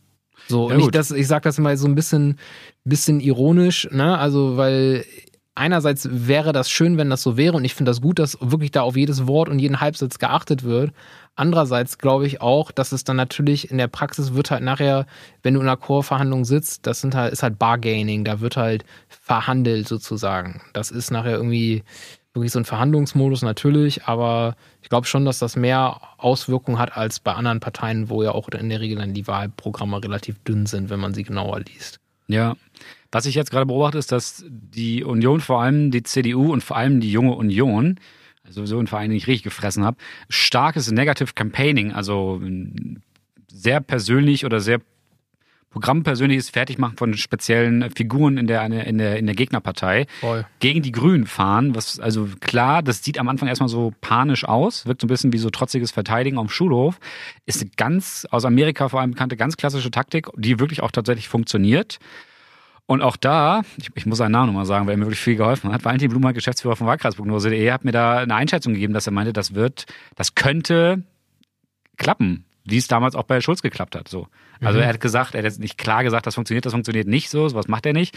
Aber er hat gesagt, das hat bei Schulz funktioniert. So kann passieren. Und das war einer ja. der Gründe, warum es bei Schulz funktioniert hat. Ja, das wird sowieso in der Hinsicht, das wird jetzt immer schmutziger werden. Ne? Also je höher die Umfragewerte und konstanter hoch die Umfragewerte für die Grünen sind, desto heftiger wird es werden, diese persönlichen Angriffe. Auch frauenfeindliche, massiv frauenfeindliche Angriffe ja auch zum Teil, muss man sagen. Und was man nicht unterschätzen darf, ich bin gespannt, wie es jetzt halt noch weitergeht mit Falschmeldungen aus Russland. Das gab jetzt schon die ersten. Also die Grünen haben jetzt so ein Fact-Checking-Portal eingerichtet und haben, äh, so, wo man auch irgendwie Fake News Meinungsverbiet-Portal. Meinungsverbiet-Portal, genau. So würde es wahrscheinlich Friedrich Merz sehen. Aber ähm, das geht jetzt ab und das wird noch richtig, das wird noch richtig zunehmen, ja. weil die Grünen muss man auch sagen. Ähm, es gibt ja viele Gründe, die Grünen zu wählen, aber ich finde ehrlich gesagt, ist ein, ein guter und wichtiger Grund momentan, weil ehrlich gesagt ist für mich sind die Grünen mittlerweile fast die einzige Partei in weiten Zügen, die ein klares außenpolitisches Profil hat, womit ich mich identifizieren kann. Ja, also wenn man teilweise an die Ambivalenzen in, den, in der Linkspartei und auch in der SPD zum Teil ja. gegenüber Russland zum Beispiel nachdenkt. Ähm, das hast du mit den Grünen nicht. Dort gibt es mittlerweile einen klaren Kurs. Wie und, die CDU. Ja, die CDU ist aber zum Teil dann auch schwierig. Ne? Also wenn man sich denkt, du hast Nord Stream 2, so da bringt man sich auch zu keiner Aussage hin. Hm. Und ähm, naja, so. Ich will jetzt hier nicht Wahlkampf betreiben, ja. das mache ich ja. nachher auf der Straße. Das machen wir nicht hier im Podcast, der ist für was anderes da. Okay. Aber sind wir gerade mal immerhin abgedriftet. Ähm, Thema, was wollte ich, es ist eine Frage, weil jetzt hier in äh, Achim das neue und modernste Amazon-Werk der Welt eröffnet. Oha. Einfach mal die Frage an Enno, das ja. habe ich mich jetzt schon länger mal gefragt, weil ich in letzter Zeit kurz ist, ist ein Stadtteil von Bremen, oder? Nee, das ist, ist, ein, das ist Niedersachsen, okay. ähm, ähm, genau, ist hier aber in den, For in den Forten von Bremen sozusagen. Östlich. Speckgürtel. Und dort macht jetzt das größte, gewesen. modernste oder das modernste äh, Amazon-Werk ähm, der Welt, glaube ich, auf. Und äh, einfach mal, wie hältst du es mit Amazon? Das ist ja, da hat ja anscheinend jeder eine Meinung zu, zu Amazon. Ja, ähm, also ich finde, es gibt keinen Laden, der mehr für Verbraucherrechte getan hat als Amazon. ähm, also Laden, ich meine jetzt Firma, Laden. Äh, und das finde ich ist auf jeden Fall erhaltenswert, weil ich finde es toll, als Kunde nicht mehr abhängig vom Gutdünken von Produzenten oder Händlern oder so zu sein, sondern einfach unfassbar viel Service, äh, Rücksendemöglichkeiten und Produktauswahl zu haben zu akzeptablen Preisen. Ähm, das finde ich gut. Was ich natürlich nicht gut finde, ist, wenn Menschen auf der Arbeit schlecht behandelt werden, wenn Menschen wenig Geld verdienen und wenn Firmen keine Steuern zahlen. Tatsächlich bin ich aber nicht dafür verantwortlich, dass Steuern gezahlt werden. Ich kann das nur äußern und dann muss das jemand durchsetzen. Und das wäre zum Beispiel die EU, die das mal äh, EU-weit durchsetzen könnte. Und das, das wird halt einfach nicht gemacht. So. Und deswegen, das ist für mich ein schwieriger Punkt, aber der hindert mich nicht daran, bei Amazon zu kaufen und, und die Vorteile zu nutzen, weil ich ganz, weil ich möchte, dass das natürlich auf dem freien Markt so passiert, dass andere Leute mir das auch so anbieten. Weil ich äh, keinen Bock mehr habe, dass wir zurück in die 90er kommen, wo man irgendwie ewig hin und her telefonieren muss, wenn irgendwas kaputt ist zu Hause, sondern wird abgeschickt, zwei Tage später kriegst du was Neues. also wo hört denn der Verbraucherrechtskampf auf und wo, wo fängt der Antikapitalismus an? Also ich hatte letztens, mal provokant rein hier. Ich hatte, letzt, äh, ich hatte letztens, mal im Kurs das Einstieg, ich habe letztens ein Video gesehen, wo äh, ein Fahrer von Amazon halt meinte, so wenn jetzt die Regierung ähm, die äh, Amazon-Fahrer im Impfen äh, schulen würde, dann wäre Deutschland in zwei Tagen durchgeimpft. Auf jeden Fall. Und das fand ich auf jeden Fall einen guten Gedanken. Nee, also ich habe zu Amazon, ich will, ich finde das gut, du hast es eigentlich gerade schon gesagt, weil ich, du argumentierst auf einer politischen Ebene und nicht auf einer moralischen Ebene. Ich finde die Probleme, die wir mit Amazon haben, sprich die Steuerflucht, das ist ein Riesenproblem, das muss man sagen. Zum Teil die ähm, äh, ja, eingeschränkten Arbeitnehmerinnenrecht Ja. oder schlechten Steuerflucht muss man sagen, Amazon betreibt keine Steuerflucht. Amazon nutzt einfach die Gesetze, die die EU und Deutschland ihnen anbieten, und Amerika, um keine Steuern zu zahlen. Genau, ne? genau. Das sind halt Sachen, die kann man politisch regeln, die kann man Ja. politisch klären und ähm, das muss man machen. Muss man, genau, ja. Muss Und äh, das ist das eine, was ich dazu gedacht habe und was oder was ich dazu denke. Und das zweite, was ich manchmal ein bisschen befremdlich finde, natürlich ist Amazon ähm, dadurch, dass jeder das, den Laden kennt, in der Berichterstattung sehr präsent und es wird sehr viel auf Amazon rumgehackt. Aber ich muss im Gegensatz, im Gegenzug dazu mal sagen, ich fände es schön, wenn sich diese Kritik nicht nur an Amazon richten würde, sondern halt auch äh, viele andere Unternehmen, die in dieser Logistikbranche unterwegs sind. Ich habe tatsächlich privat oder privat, ich habe tatsächlich äh, über Leiharbeit in vielen Logistikfirmen auch in Bremer Raum gearbeitet und ich muss halt sagen, ich würde, ich würde mich zu der Aussage hinreißen lassen, dass es bei Amazon zumindest nicht schlechter ist als dort. Ja. Ja, weil, weil in den kleinen Betrieben oder in den kleinen Logistikunternehmen, die nicht so auf der medialen äh, ähm, ja, Bildfläche. Bild, Bild, danke, Bildfläche sind, ähm, das kriegst du dort einfach gar nicht so richtig mit, wie da halt Arbeitnehmerinnenrechte halt mit Füßen getreten werden. Wie gesagt, das heißt natürlich nicht, dass bei Amazon alles toll Pest gegen ist, Cholera. aber genau, das, diesen Vergleich will ich damit nicht machen. Ich will damit nur sagen, ich fände das schön, wenn aus dieser Motivation heraus, dass man Amazon halt dort versuch, gerne stärker in die Pflicht nehmen würde, auch äh, der Blick auf andere Unternehmen in dieser Branche gerichtet wird, weil dort geht echt viel Schmuh ab. Ja, glaube ich auch. Jo. Okay. Keine Liste. Das sind so eigene random. Sachen sind wir hier noch. Dann, dann, Das sind noch zwei Sachen, oder? dann, dann, dann wollte ich, genau, zwei Sachen haben wir noch. Eine Sache, die ich Enno noch fragen wollte, weil ich mich da jetzt erst noch mal, noch mal neu mit beschäftigt habe. Was tust du in Sachen Nachhaltigkeit? Ich habe Ja. jetzt nämlich gehört, dass eigentlich eine gute Sache die ist, die man machen kann, ist, dass man als Beilage nicht mehr Nudeln und Reis isst, sondern nur noch Kartoffeln, weil die sind Ah. immer, die werden immer regional produziert und werden nicht erst aus. Kartoffelthematik. Ja, ja, genau. Ah, okay. Und Nudeln gibt es dann im Umland hier, meinst du, oder was? Die wälzt hier keiner von den Bauern in, in Stur, Brinkum und Weihe, oder was? Ja, wahrscheinlich nicht. Also ich weiß auch nicht. Ich kenne keinen Nudelproduzenten. Wobei Barilla hat hier auch Werke, ne? Haben die. Also, also Kartoffeln finde ich ganz super, muss ich sagen. Ich habe jetzt lange keine Kartoffeln mehr gegessen, hatte es mir für diese Woche aber vorgenommen. Ich habe äh, einen Vortrag vorbereitet. Hatte es mir für die vergangene Woche vorgenommen, habe mir zwei Kilo mehlig kochende Kartoffeln gekauft, unbio, aber regional, aus, aus Werder. Das ist eine kleine Stadt, äh, kleine Stadt, das ist eine mittelgroße Stadt vor Berlin. Ähm, diese Kartoffeln habe ich nicht konsumieren können, weil ich andere Sachen in der Menge da hatte. Und ich habe diesen Sack Kartoffeln dann nicht weggeschmissen, sondern verschenkt an eine sehr liebe Kollegin. Die begrüße an dieser Stelle. Die Person hört zu und weiß hoffentlich, dass sie gemeint ist. Äh, die, ähm, die dann genossen hat mit Quark. So. Also im Endeffekt Umwelt gerettet. Ja. Spaß beiseite. Ich war, ich war ja früher richtiger Öko. Die Ja. Leute, die mich seit äh, länger als zehn Jahre kennen, wissen das vielleicht noch. Mal ganz kurz, stopp. Genau, den Satz, das finde ich ganz interessant, den habe ich schon richtig häufig von Enno gehört. Ich war Mhm. früher so ein richtiger Ja. Öko. Bist du jetzt kein Öko mehr? Nee, ich habe dann aus Trotz aufgehört, einer zu sein. Mhm. Also ich glaube, so ja, hat viele Gründe gehabt, bla bla bla, habe das so ein bisschen aus den Augen verloren. Und mir ist dann im letzten Jahr aufgefallen, dass mir das so ein bisschen äh, fehlt, mich da mehr darum zu kümmern. Und deswegen habe ich mir äh, vorgenommen und setze das jetzt auch schrittweise um. Jetzt, wo ich meine eigene Wohnung habe, da also durchaus mehr Entscheidungen treffen kann über Einrichtungen, Ernährung, bla bla, äh, habe ich das äh, durchaus ein bisschen durchgezogen. Ich habe, ähm, krass, das kann ich jetzt als ökologische Motivation verkaufen. Ich habe mega viel Möbel selber gemacht. Was wollt ihr? Ehrlich? Ja. Äh, Dein, dein Podestbett oder was? Ich habe kein einziges Möbelstück. Doch, ich habe ein Standing Desk bestellt aus China. Okay. ähm, und eine Holzplatte aus Akazienholz, die sicherlich nicht aus Deutschland kommt. Den Rest habe ich aus äh, Presssachen selber gebaut oder bauen lassen zumindest. Hm. Und die Leute habe ich nicht dafür bezahlt, also Freunde halt. Ja, Enno ist schon auf dem Weg in die Subsistenzwirtschaft. Und ich Äh, kaufe Arsch für Bio für viel zu viel Geld und Fairtrade-Klamotten auch für viel zu viel Geld und bin deswegen ein bisschen arm gerade. aber grundsätzlich ist das gut. Enno, äh, der hat das eben so gesagt. Heute Ich- nicht an. Heute nichts davon an, by the way. Also von den Fairtrade-Sachen. Sorry für die Unterbrechung. Oh Gott, nee, alles gut. Nee, aber ähm, nee, Enno, Enno ist schon, der hat das schon auf dem, auf dem Zettel, das, das, das Thema. Ist gut. Jetzt noch weiter einfach nur Kartoffeln, weil gibt es ja viele Möglichkeiten. Kurz vielleicht noch zum Abschluss, was ist dein Lieblings, deine Lieblingsverarbeitungsform von Kartoffeln? Brei. Ich mache mal Kartoffelbrei und dann mache ich den richtig heftig. So mit Speck rein, äh, bisschen Käse, Petersilie, Butter, noch ein bisschen Olivenöl rein, Knoblauch. Also, also als, als vollwertige Mahlzeit sozusagen. Ich könnte so einen Foodtruck aufmachen mit Kartoffelbrei. Finde ich gut. Moose, Moose Truck. Anno Smashed Potato Stew. Ja, Geil. Finde ich gut. Mash Manic. So, wie, wie ist bei dir, Kartoffellage? Wichtiges Thema, was mal kommentiert werden muss heute.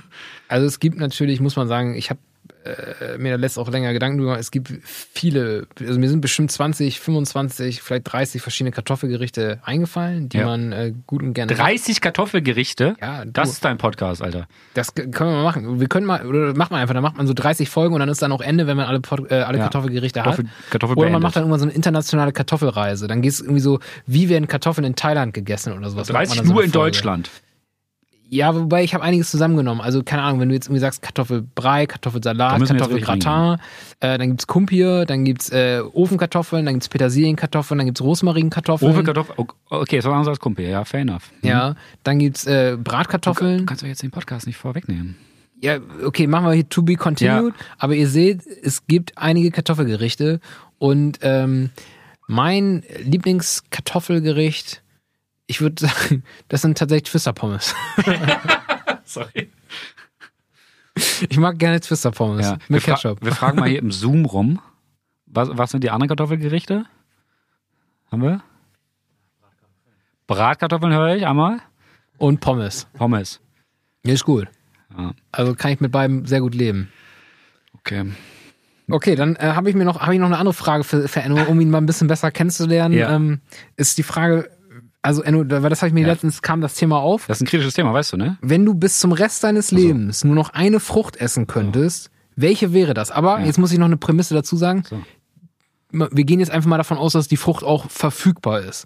Ja, Welche ist denn nicht verfügbar? Ja, sagen wir mal so, ich habe das letzte mit jemand anders diskutiert und dann, kam so von, und dann kam so von wegen, ja, aber gut, also wenn jetzt irgendwie Papayas oder so, die können dann irgendwie Ah. nicht geliefert werden oder sowas oder saisonal oder ich weiß gar nicht, wie das kam. Wo lebt aber, der denn?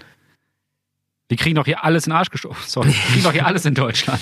Ja, Nicht in guter schon. Qualität, auch nicht schon. Umwelt gut, aber. Aber man muss halt sagen, also das, ich hatte mal damals einen äh, Mitbewohner aus äh, in Berlin, als ich in Berlin war, der kam aus Neuseeland, beziehungsweise ist er auf Papua-Neuguinea aufgewachsen, glaube ich. Und der sagt halt immer, Fabian, du hast in deinem Leben noch nie eine richtige Papaya gegessen, weil das gibt es hier nicht. Die Papayas, die es hier im Supermarkt gibt, die schmecken nach gar nichts. ja, das glaube ich ihm. Und das glaube ich ihm auch, da hat er, glaube ich, recht. Die musst du ja irgendwie rüberkriegen, ne? Eiskalt und halbreif. So.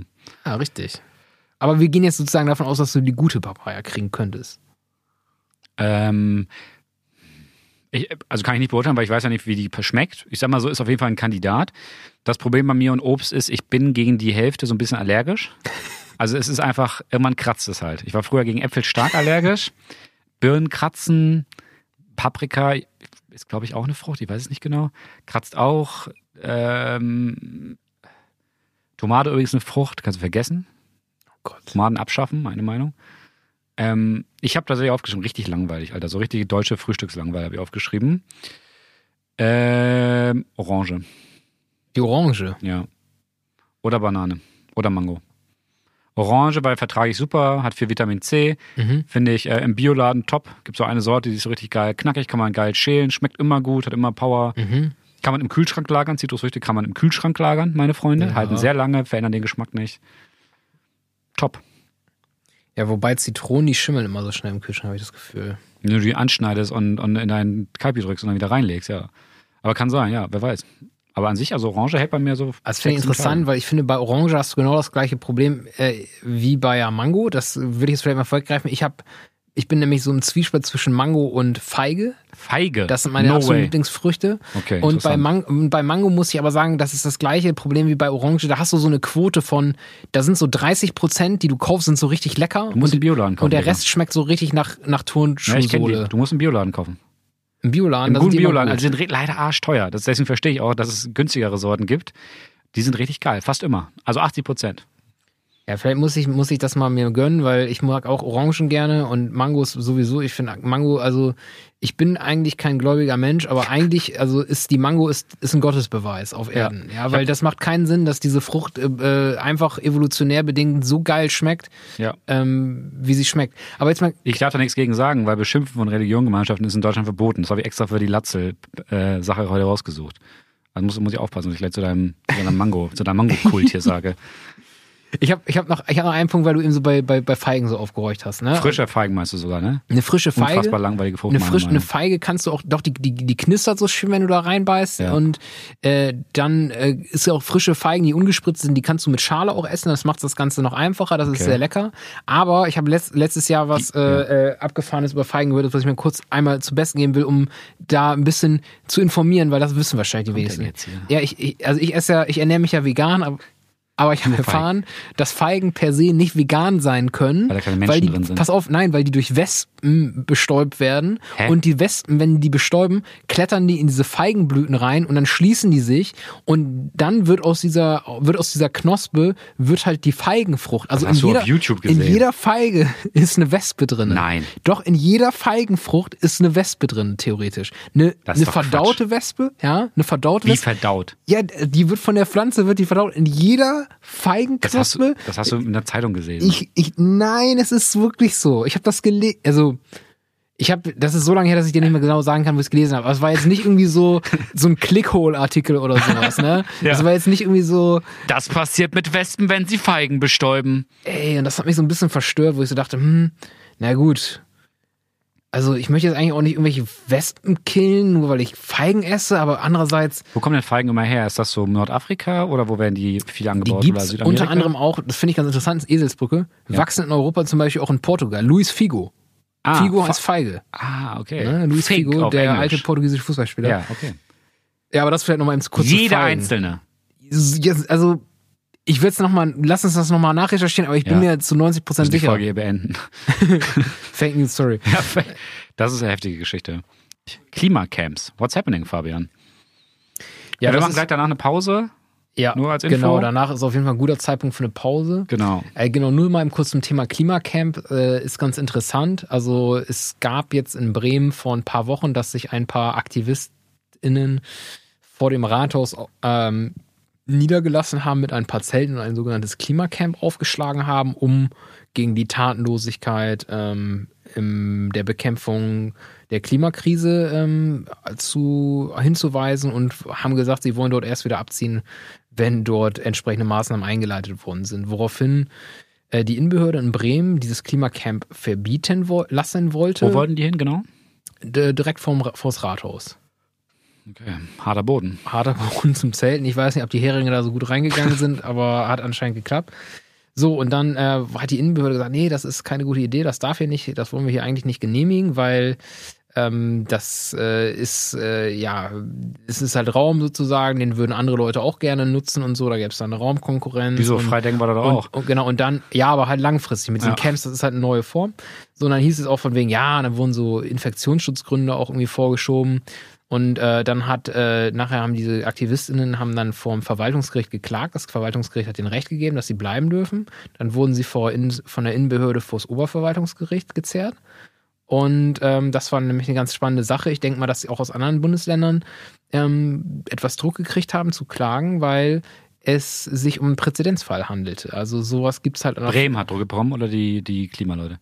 Bremen hat, denke ich mal, Druck bekommen, Okay. dass die das halt klären lassen, äh, Ja. obergerichtlich, weil ähm, in anderen Bundesländern gibt es natürlich auch solche Bestrebungen, aber es gibt halt noch keine sozusagen, keine obergerichtliche Entscheidung dazu, keine Witzig. Dabei gibt es ja relativ viele so Camps eigentlich immer. Aber Mhm, aber, aber so weniger. dauerhaft angelegt davor so. Und jetzt hat aber das Oberverwaltungsgericht hier in Bremen hat gesagt, so, nee, das ist okay, das ist eine langfristige Form ähm, des Protests und das ist auch so, sag ich mal, in der Anmeldung klar daraus hervorgegangen, dass man halt so lange bleiben will.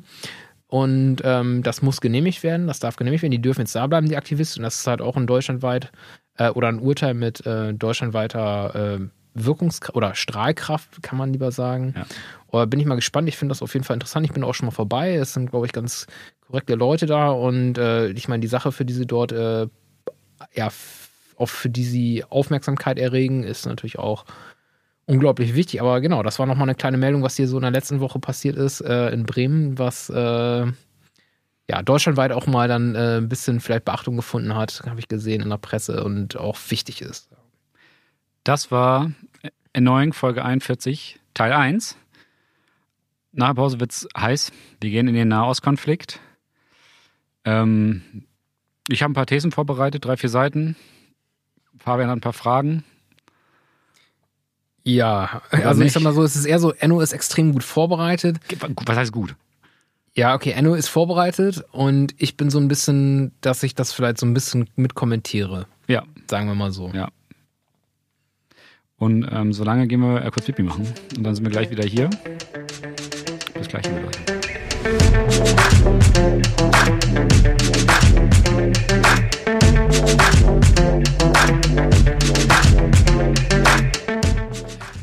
Wir sind zurück aus der Pause. Wir haben uns beide nochmal gesammelt und wir wollen jetzt über den Nahostkonflikt sprechen. Also ich wollte über den sprechen, du hast es nicht gesagt. Nee, ich bin aber eigentlich ganz froh, dass du gesagt hast, wir wollen drüber sprechen, weil ich muss sagen, das ist so ein Thema, ich bin ja jetzt nicht, eh nicht so regelmäßig auf, dass ich auch äh, mich auf sozialen Medien äußere. Ja.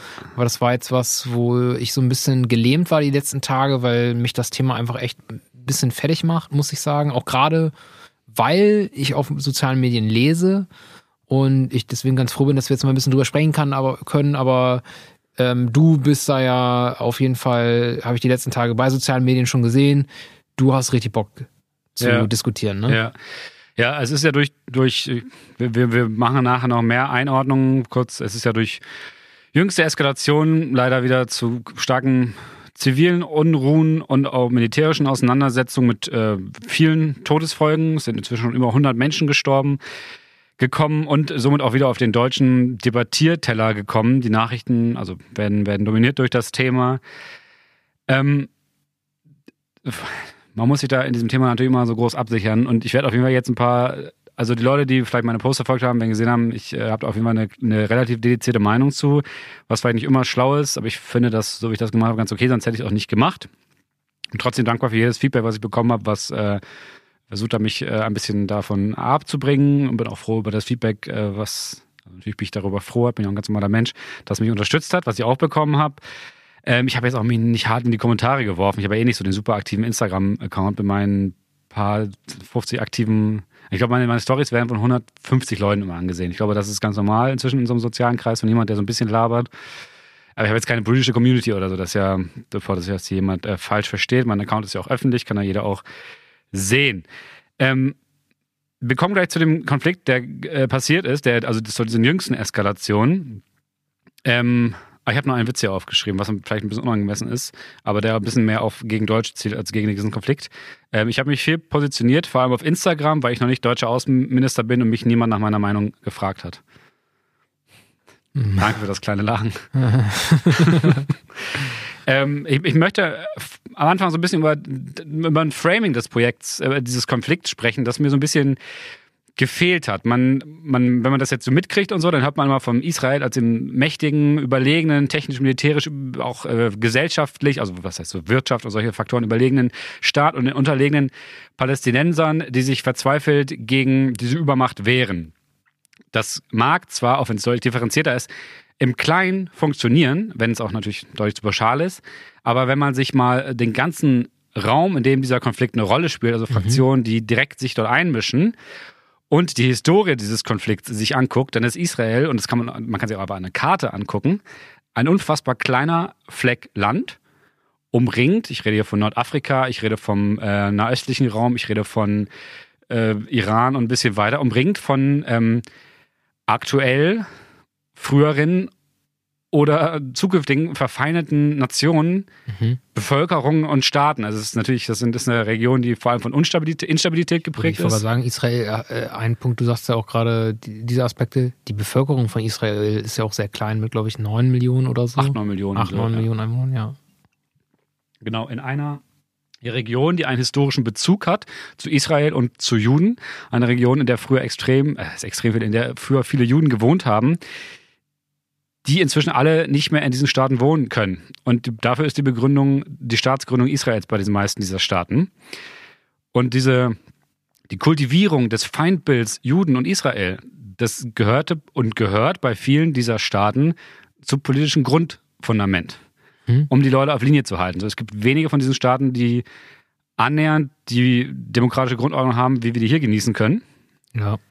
Äh, keine, würde ich sogar sagen. Also es gibt einige pseudodemokratische Staaten, es gibt einige gut funktionierende oder mal funktionierende habende Genau, Staaten. da haben wir auch schon mal drüber gesprochen, dass das so ein Spektrum ist. Also es gab, Ja. gibt ja auch welche, wo es mal besser funktioniert hat, wo es weniger mittlerweile funktioniert. Ich denke da gerade zum Beispiel an den Libanon.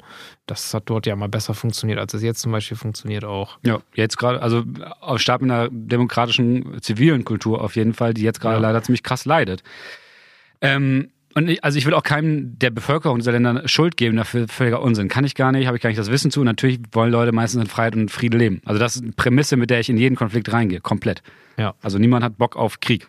Sehr wenige. Nie, keine Bevölkerung hat Bock auf Krieg, wirklich in großen, langen Abständen.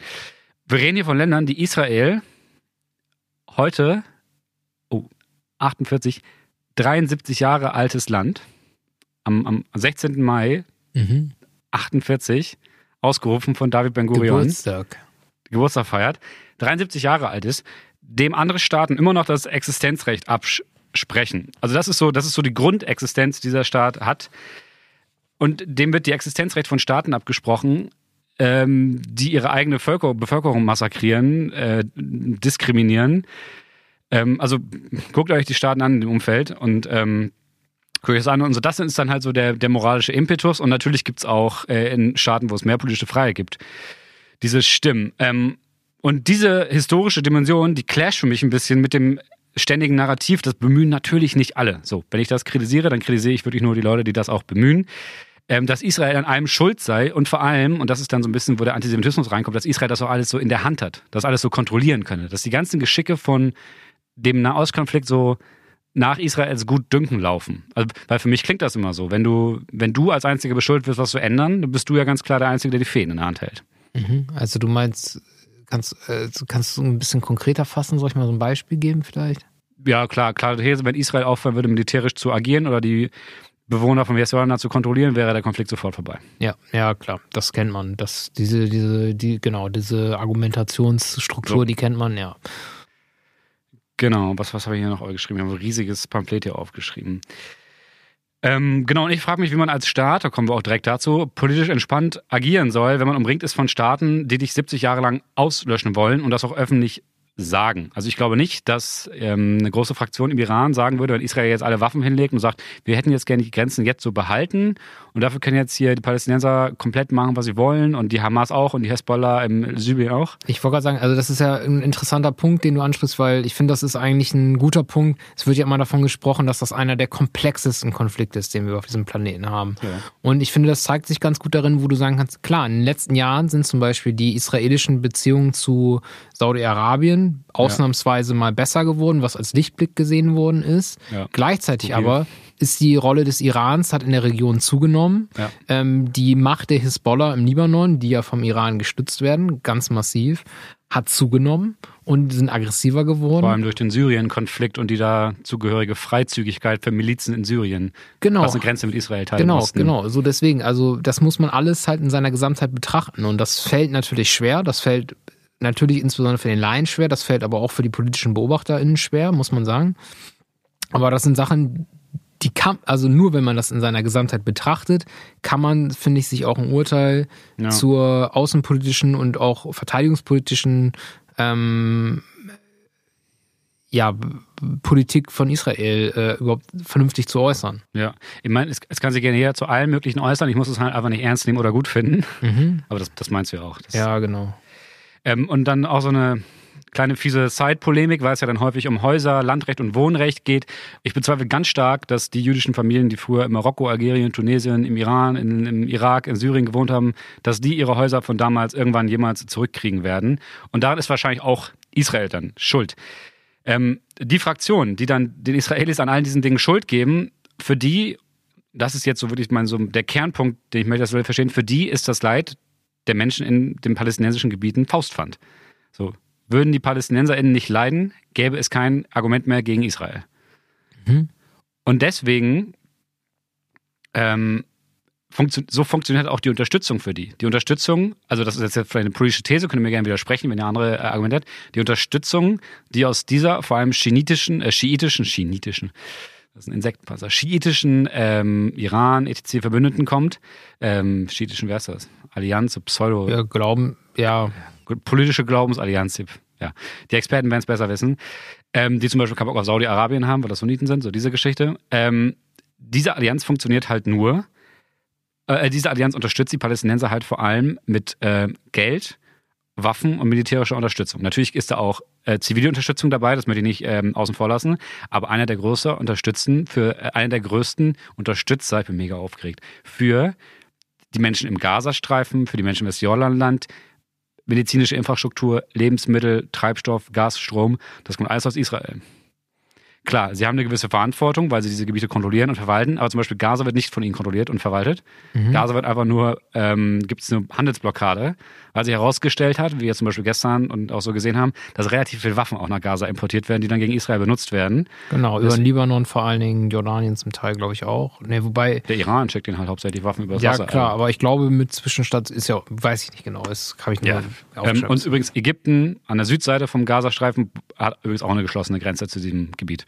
Und Ägypten übrigens, muss man sagen, den ich jetzt gerade hier ausschließen möchte als, als ähm, schlechten Supporter, ist übrigens eins der wenigen Länder, das ich seit 10, 15 Jahren, keine Ahnung, ich weiß es nicht genau, ich habe es nicht genau nachgeguckt, ein Staat ist, der sehr gut vermitteln kann zwischen beiden Parteien, weil er mit Israel äh, politischen Frieden geschlossen hat, nachdem er sich 50 äh, Jahre lang bekämpft hat mhm. und der jetzt immer als äh, Verhandler auftritt tatsächlich. Ja, wobei die Rolle, also Ägypten, das würde jetzt zu weit führen und ich muss auch sagen, ja. ich bin halt wirklich auch kein Nahost und auch kein Ägypten-Experte, wobei Ägypten natürlich auch irgendwie ein etwas äh, ambivalenter Fall in dem Sinn ist, weil du hast recht, diese Vermittlerrolle, die hat Ägypten zum Teil eingenommen. Andererseits ist in Ägypten nach dem sogenannten arabischen Frühling, ja. ähm, nach der kurzen, ähm, naja, nach den kurzen äh, Demokratiebemühungen haben wir dort auch ein islamistisches Regime an der Macht. Ja. Und äh, die mit ihrer eigenen Zivilbevölkerung nicht zimperlich umgehen und die man, weiß Gott nicht, demokratisch nennen kann und eher die ganzen Erwartungen, ja. die in sie gesetzt wurden, sind, massiv enttäuscht haben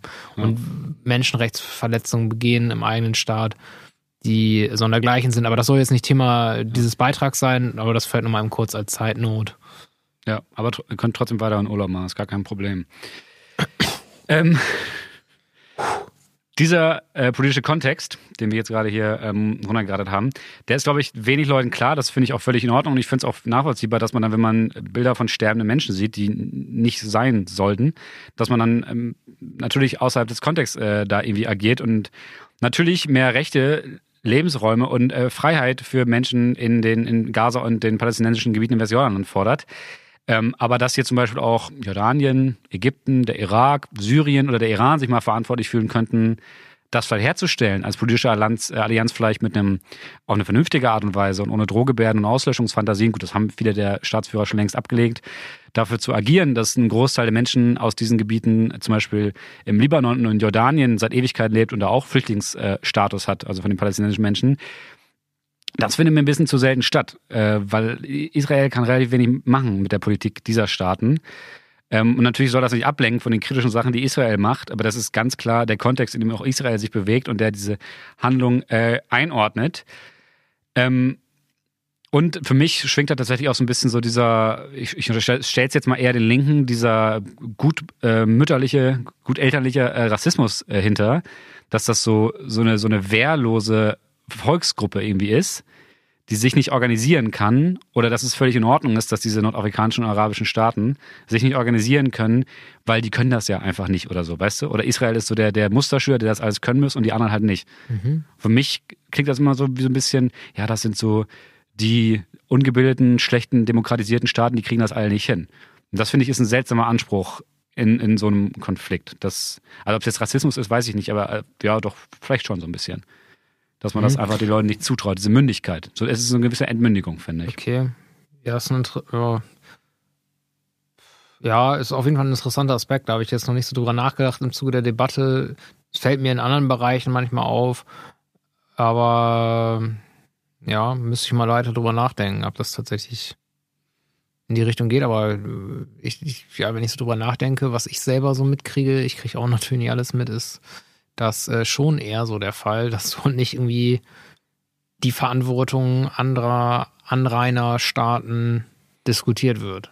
Ja, eigentlich so ziemlich gar nicht. Weil ihnen halt deutlich weniger Kompetenz zugesprochen wird, was ja auch sein und kann. Kenn, und ja, du hast recht. Also wenn ich drüber nachdenke, in dem Sinne, ich kenne zum Beispiel das Wissen, das war ja im Zuge der sogenannten Flüchtlingskrise 2015, ist das, haben das viele gelernt, dass im Libanon, ich glaube, der größte Anteil prozentual an der Gesamtbevölkerung aus Geflüchteten besteht, wo ein nicht unwesentlicher Anteil dieser Geflüchteten äh, palästinensischer Herkunft sind.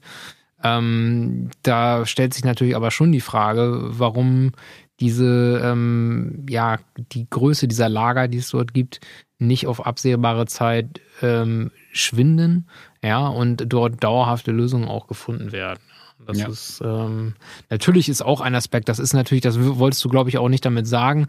Natürlich ist es ist es klar, dass ein Land wie der Libanon nicht die gleichen wirtschaftlichen und sozialpolitischen Kapazitäten hat, ähm, ja, wie es europäische Staaten zum Beispiel haben. Ja. Ähm, weswegen ja auch sogenanntes Resettlement dann aus Lagern aus Libanon zum Beispiel nach Europa zum Teil stattfindet, das UNHCR und die EUM, genau. Aber ähm, nichtsdestotrotz, ähm, so groß angelegte ähm, Lösungsmöglichkeiten in der Region sind mir auch nicht bekannt. Ja. Das ist zum Beispiel auch kurz vor den aktuellen Eskalationen, ähm, jetzt kommen wir auf die, so ein bisschen Teil der Erzählung gewesen, zumindest habe ich das so rausgelesen. Da ging es darum, dass nach 15 Jahren endlich mal wieder im Westjordanland und dem Gazastreifen, also den Westjordanland wird von der palästinensischen Autonomiebehörde verwaltet und der Gazastreifen wird von den Hamas äh, verwaltet, ähm, äh, es Wahlen geben sollte. Und äh, der aktuelle Präsident der palästinensischen Autonomiebehörde, Mahmoud Abbas, hat diese Wahlen dann schließlich vertagt. Das Argument war, dass Israel ihm nicht zugesagt hat, beziehungsweise nicht geantwortet hat, dass man die Postbüros in Ostjerusalem, Stadtteil von Jerusalem, der größtenteils von palästinensischen Menschen, Arabern äh, äh, bewohnt wird, benutzen könne, um diese Wahlen durchzuführen. Wir reden hier von wenigen tausend Menschen. Und deswegen verschiebt er eine Wahl. Daraus wird dann natürlich aus der Narrative Israel verhindert Palästina-Wahl ich denke, das hätte man noch anders hinbekommen, wenn man das wirklich wollte. Und ich glaube, dass ein Mahmoud Abbas wahrscheinlich auch ein großes Interesse hat, dass er nicht abgewählt wird nach 15 Jahren Demokratie finde das ganz interessant, in welche Richtung so diese Diskussion, beziehungsweise das sind ja vor allen Dingen Kommentare, die ich, die ich so wieder kommentiere, geht. Es war nämlich so, Enno hatte sich ein bisschen vorbereitet. Ich habe eher gesagt, ich gucke mal so ein bisschen, was kommt, weil ich so ein bisschen auch geplättet war von der Thematik. Ich habe natürlich schon das intensiv medial verfolgt die letzten Tage und habe da auch eine klare Meinung zu. Ich dachte eher, dass es vielleicht deutlich mehr um die Eskalationsdynamik jetzt gehen würde, was auch so der Schwerpunkt der Debattenbeiträge in den Zeitungen war, wie ich es gelesen habe.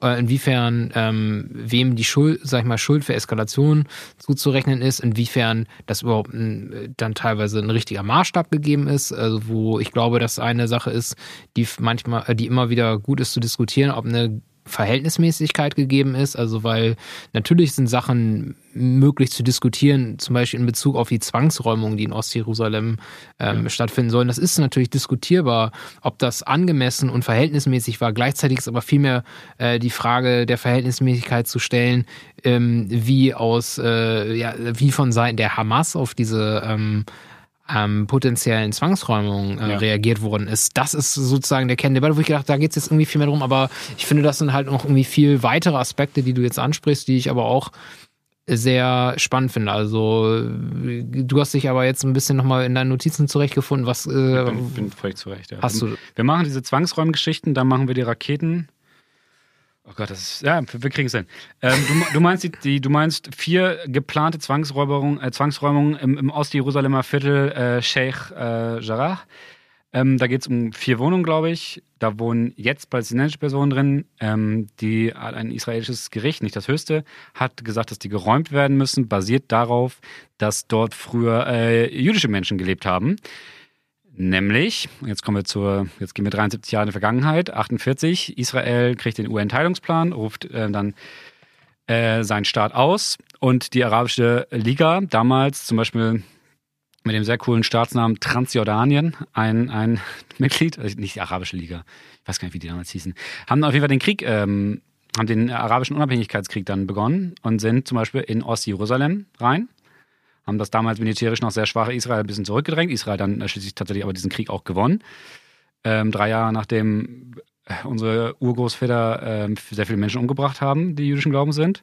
Also eine sehr kritische Phase für diese ganze zionistische Bewegung, also für die Bewegung, die ein Heimatland für Juden möchte, einen, einen Schutzraum. Ähm, und damals wurden halt die Juden, die in diesen Häusern gewohnt haben, vertrieben und jetzt haben die sich wieder eingeklagt. Das nur so als Zeichen, wie komplex dieser Krieg ist. Weil ich meine, wie lange muss man irgendwo gewohnt haben, bis man dann kein Recht mehr hat, da das als Besitz zu haben. Und natürlich ist das scheiße, weil natürlich auch viele andere Menschen aus ihren Häusern jetzt rausgeschmissen werden.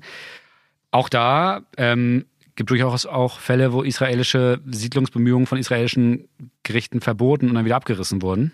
Mhm. Also da gibt es auch beide Seiten. Ist aber auch ein riesig langes Thema und das ist äh, völlig in Ordnung, dass wir das hier nicht ähm, bis zum Schluss diskutieren müssen. Ich empfehle aber vor allem mal ein Reinschauen in diese ganze Kriegs- und Besetzungsgeschichte, weil viele der Gebiete, die jetzt gerade diskutiert werden, da wurde Israel angegriffen, hat die dann im Rückzug, äh, im Krieg erobert und behauptet, teilweise zurückgegeben. Insel Sinai zum Beispiel war mal Staatsgebiet Israels.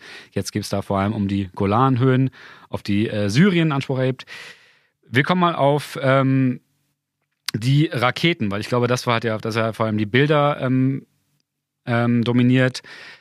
Ähm, die Hamas haben auf die Unruhen im Jerusalem, die entstanden sind wegen der Wahlen, wegen ähm, politischen Unruhen zu Ende des Ramadan, äh, des Fastenmonats, ähm, wegen starken Eingreifen der israelischen Polizei, wegen diesen Räumungen kam es zu Unruhen in Jerusalem und jetzt tatsächlich leider im ganzen Land. Ich habe gerade gehört, es eskaliert immer weiter. Ähm, jemand, der mich auf Facebook folge, hat schon Schüsse gehört in seiner Ortschaft, in Lot. Ähm, also in der Zivilgesellschaft auch eine sehr unangenehme Lage. Ähm, und die Hamas hat Stärke beweisen wollen, würde ich jetzt mal unterstellen, so als Beschützer der palästinensischen Sache. Und hat stand jetzt über 1600 Raketen von, vom Gazastreifen, von einem sehr vergleichsweise kleinen Stadtgebiet, ähm, sehr dicht besiedelt, auf Israel ähm, geschossen. Dies, also die schießen immer so auf relativ ländliche Gegenden. Die Stadt Ashkelon, die in der Nähe vom Gazastreifen ist, wird häufig getroffen.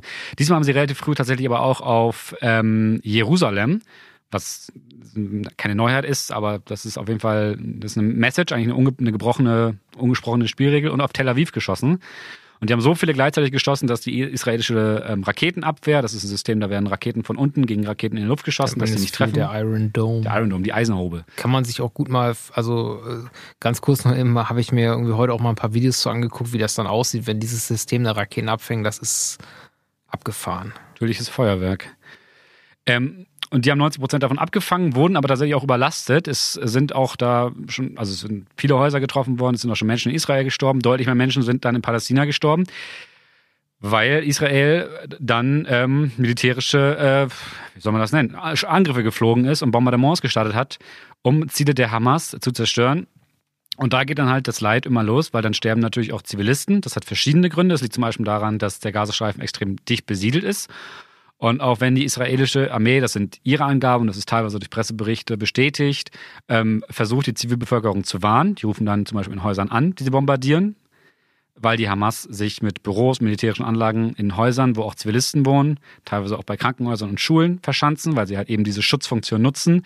Schutzfunktion durch Zivilisten, was ziemlich skurril ist bisschen so die Lage dieses Konflikts zeigt. Ähm, rufen sie die an. Die, die, israelischen Streitkräfte versuchen, die Menschen dazu bewegen, da rauszugehen. Und es kommt natürlich trotzdem immer wieder zu Todesopfern. Was aber auch passiert ist, ist, dass ungefähr ein Viertel der Raketen, die die Hamas abgeschossen hat, im Gazastreifen wieder gelandet ist, weil das dann einfach sehr rudimentär zusammengeschraubte Raketen sind. Und auch da gehe ich davon aus, dass das da wahrscheinlich auch Zivilisten ist auch, ja, nee, das ist auch bestätigt. Das ist schon bestätigt. Genau, und das ist auch durch zivile Opfer gegeben. Und ja. dass es zivile Opfer gibt, vor allem durch die Angriffe Israels, die sich natürlich militärisch verteidigen müssen, wenn aus sie Raketen geschossen werden, auch wenn sie einen Großteil davon abfangen müssen. Das ist ganz klar Kalkül der Hamas weil die in diesem Konflikt Tote als politisches Argument benutzen, Tote, die auf ihrer Seite entstehen, wohingegen Israel relativ viel dafür tut, dass das eigene Volk beschützt wird, weil sie auch zum also relativ wenige sind und wenige Verbündete vor Ort haben. Und diesen Unterschied, den muss man sich, also diesen technischen Unterschied, den muss man sich, glaube ich, mal vorstellen. Wenn die Hamas, das, das ist jetzt so ein, so ein Sprichwort, was man hat, wenn die Hamas könnte, was sie wolle, dann wäre wahrscheinlich Israel relativ kaputt. Und ähm, wie, wie, geht das, wie geht das, wie geht das andere Stück? Ähm, und Israel kann es halt und macht es nicht. Und ich glaube, das ist ein relativ gutes Argument, um mal so diesen moralischen Unterschied sich anzusehen. Weil auch an der Art und Weise, wie jüdische Menschen im Rest vom nordafrikanischen arabischen Raum behandelt werden, nämlich vergleichsweise relativ schlecht, vor allem wenn sie sich solidarisch Israel gegenüber äußern. Und der Tatsache, dass im Gazastreifen und im Westjordanland vergleichsweise zu den restlichen Stand dieser Gegend extrem gute Lebensbedingungen herrschen unter der Herstellung dieser Israel relativ viel ähm, zu beisteuert, ist für mich einfach ein eindeutiges Argument, dass die Narrative in Deutschland teilweise ein bisschen verquert sind, obwohl ich auch sehr viel Zuspruch und Solidarität für Israel und für die Verteidigung gesehen habe, was mich äh, relativ positiv gestimmt hat tatsächlich. Ich glaube auch nicht, dass ich mit diesem teilweise sehr äh, unausgereift zusammengearbeiteten Pamphlet, was deutlich länger ist, muss ich auch mal sagen. Könnt mich gerne mal anschreiben, dann schicke ich euch den Rest davon. Wir müssen jetzt leider den Podcast beenden. Fabian hat noch einen Punkt. Das, ich glaube nicht, dass ich das damit lösen kann, aber ich hoffe, ich habe euch ein bisschen Gedankenanschlüsse gegeben, vielleicht mal da reinzutauchen. Ja, ähm, mein äh, einer Punkt war eigentlich die eine Minute, die ich anzeigen wollte, die wir Ja, doch. bis wir ungefähr los müssen. Ja. Ähm, aber will an dieser Stelle nochmal sagen, herzlichen Dank, dass du da dich so äh, intensiv darauf vorbereitet hast. Ich habe, glaube, das habt ihr sicherlich auch gemerkt, wir hatten nicht genug Zeit. Wir hätten noch viele Punkte gehabt, die wir hätten besprechen können. Also was für mich noch äh, natürlich irgendwie äh, interessant war, das Ganze jetzt in eine deutsche Perspektive zu übersetzen und den deutschen Diskurs noch ein bisschen weiter ähm, zu beleuchten, weil dort meiner Meinung nach auch gerade bei Social Media doch vieles irgendwie etwas befremdlich war und ähm, man auch äh, ja natürlich die, das haben wir mitgekriegt, dass vor Synagogen äh, Israel-Flaggen äh, verbrannt worden sind und so weiter Der und so Übertrag fort. von israelischer Politik auf deutsche Juden. Das meinst du? Ich habe es gerade akustisch Der, Über, der, der Übertrag von israelischer Politik auf Feindseligkeit gegen deutsche Genau, Juden. auf, gegen, Was, was im Gegenstück kaum stattfindet, in Deutschland wahrscheinlich gar nicht. Ja, ja, auch genau. eine genau. eindeutige Botschaft. Und ich glaube auch, das Kritische ist, falls ihr dann jetzt auch in deutscher Hinzug, äh, im deutschen, in deutscher Perspektive, ähm, falls ihr diese Demos hier seht, wo halt wirklich noch Leute mitlaufen, die das Existenzrecht Israel nicht anerkennen, das ist leider nicht mehr verhandelbar. Also wir können gerne über Politik sprechen, wir können gerne über Siedlung sprechen, wenn ihr das wollt, dann müssen wir nicht einer Meinung sein. Aber wenn ihr Und- hier mit Leuten mitlauft, wo ihr Plakate seht, dass sie das nicht, das Existenzrecht nicht anerkennen oder wisst, dass das politische Strömungen sind, die das tun, weg. Und man, Nicht gemein zwei machen. Sachen, die ich vielleicht noch mal eben sagen will, weil genau das finde ist mir noch wichtig zu sagen. Man, man kann und muss über die Situation in Gaza diskutieren. Das finde ich ist wichtig. Das, das ist, glaube ich, eine Sache, die wichtig ist, mal zu sagen, dass die Situation in Gaza nicht so ist, wie sie sein sollte. Das ist scheiße. Ja. Das ist das eine. Das äh, zweite ist, man muss auch sagen, dass man äh, sowohl die Handlungen äh, Israels als auch der Hamas ähm, jetzt im Zuge dieses Konfliktes auch ein bisschen in diese ganze Wahl, äh, Wahlthematik in äh, Israel auch einordnen muss. Mit den äh, vier bereits stattgefundenen Parlamentswahlen in äh, kürzester Zeit. Ja, alle in Israel. Und das dritte, was ich vielleicht noch sagen will, äh, am Sonntag um 14 Uhr findet in Bremen auf dem Marktplatz eine Demonstration von der deutsch-israelischen Gesellschaft und von der jüdischen Gemeinde statt. Und ähm, das wäre sicherlich sinnvoll, ähm, dort auch nochmal teilzunehmen. Ja, übrigens gibt es gerade auch in Israel in der Zivilgesellschaft viele Demos, wo sich Araber und Juden und andere Religions- und Volksgemeinschaften zusammen gegen die aktuellen Unruhen stellen. Und ich glaube, auch das ist ein ziemlich gutes Symbol dafür, dass es da noch einiges Gutes gibt in dieser Region, was man äh, unterstützen kann, wenn man möchte, um mit einer positiven Note zu enden. Ja, es tut mir leid, dass wir das so hektisch abarbeiten mussten.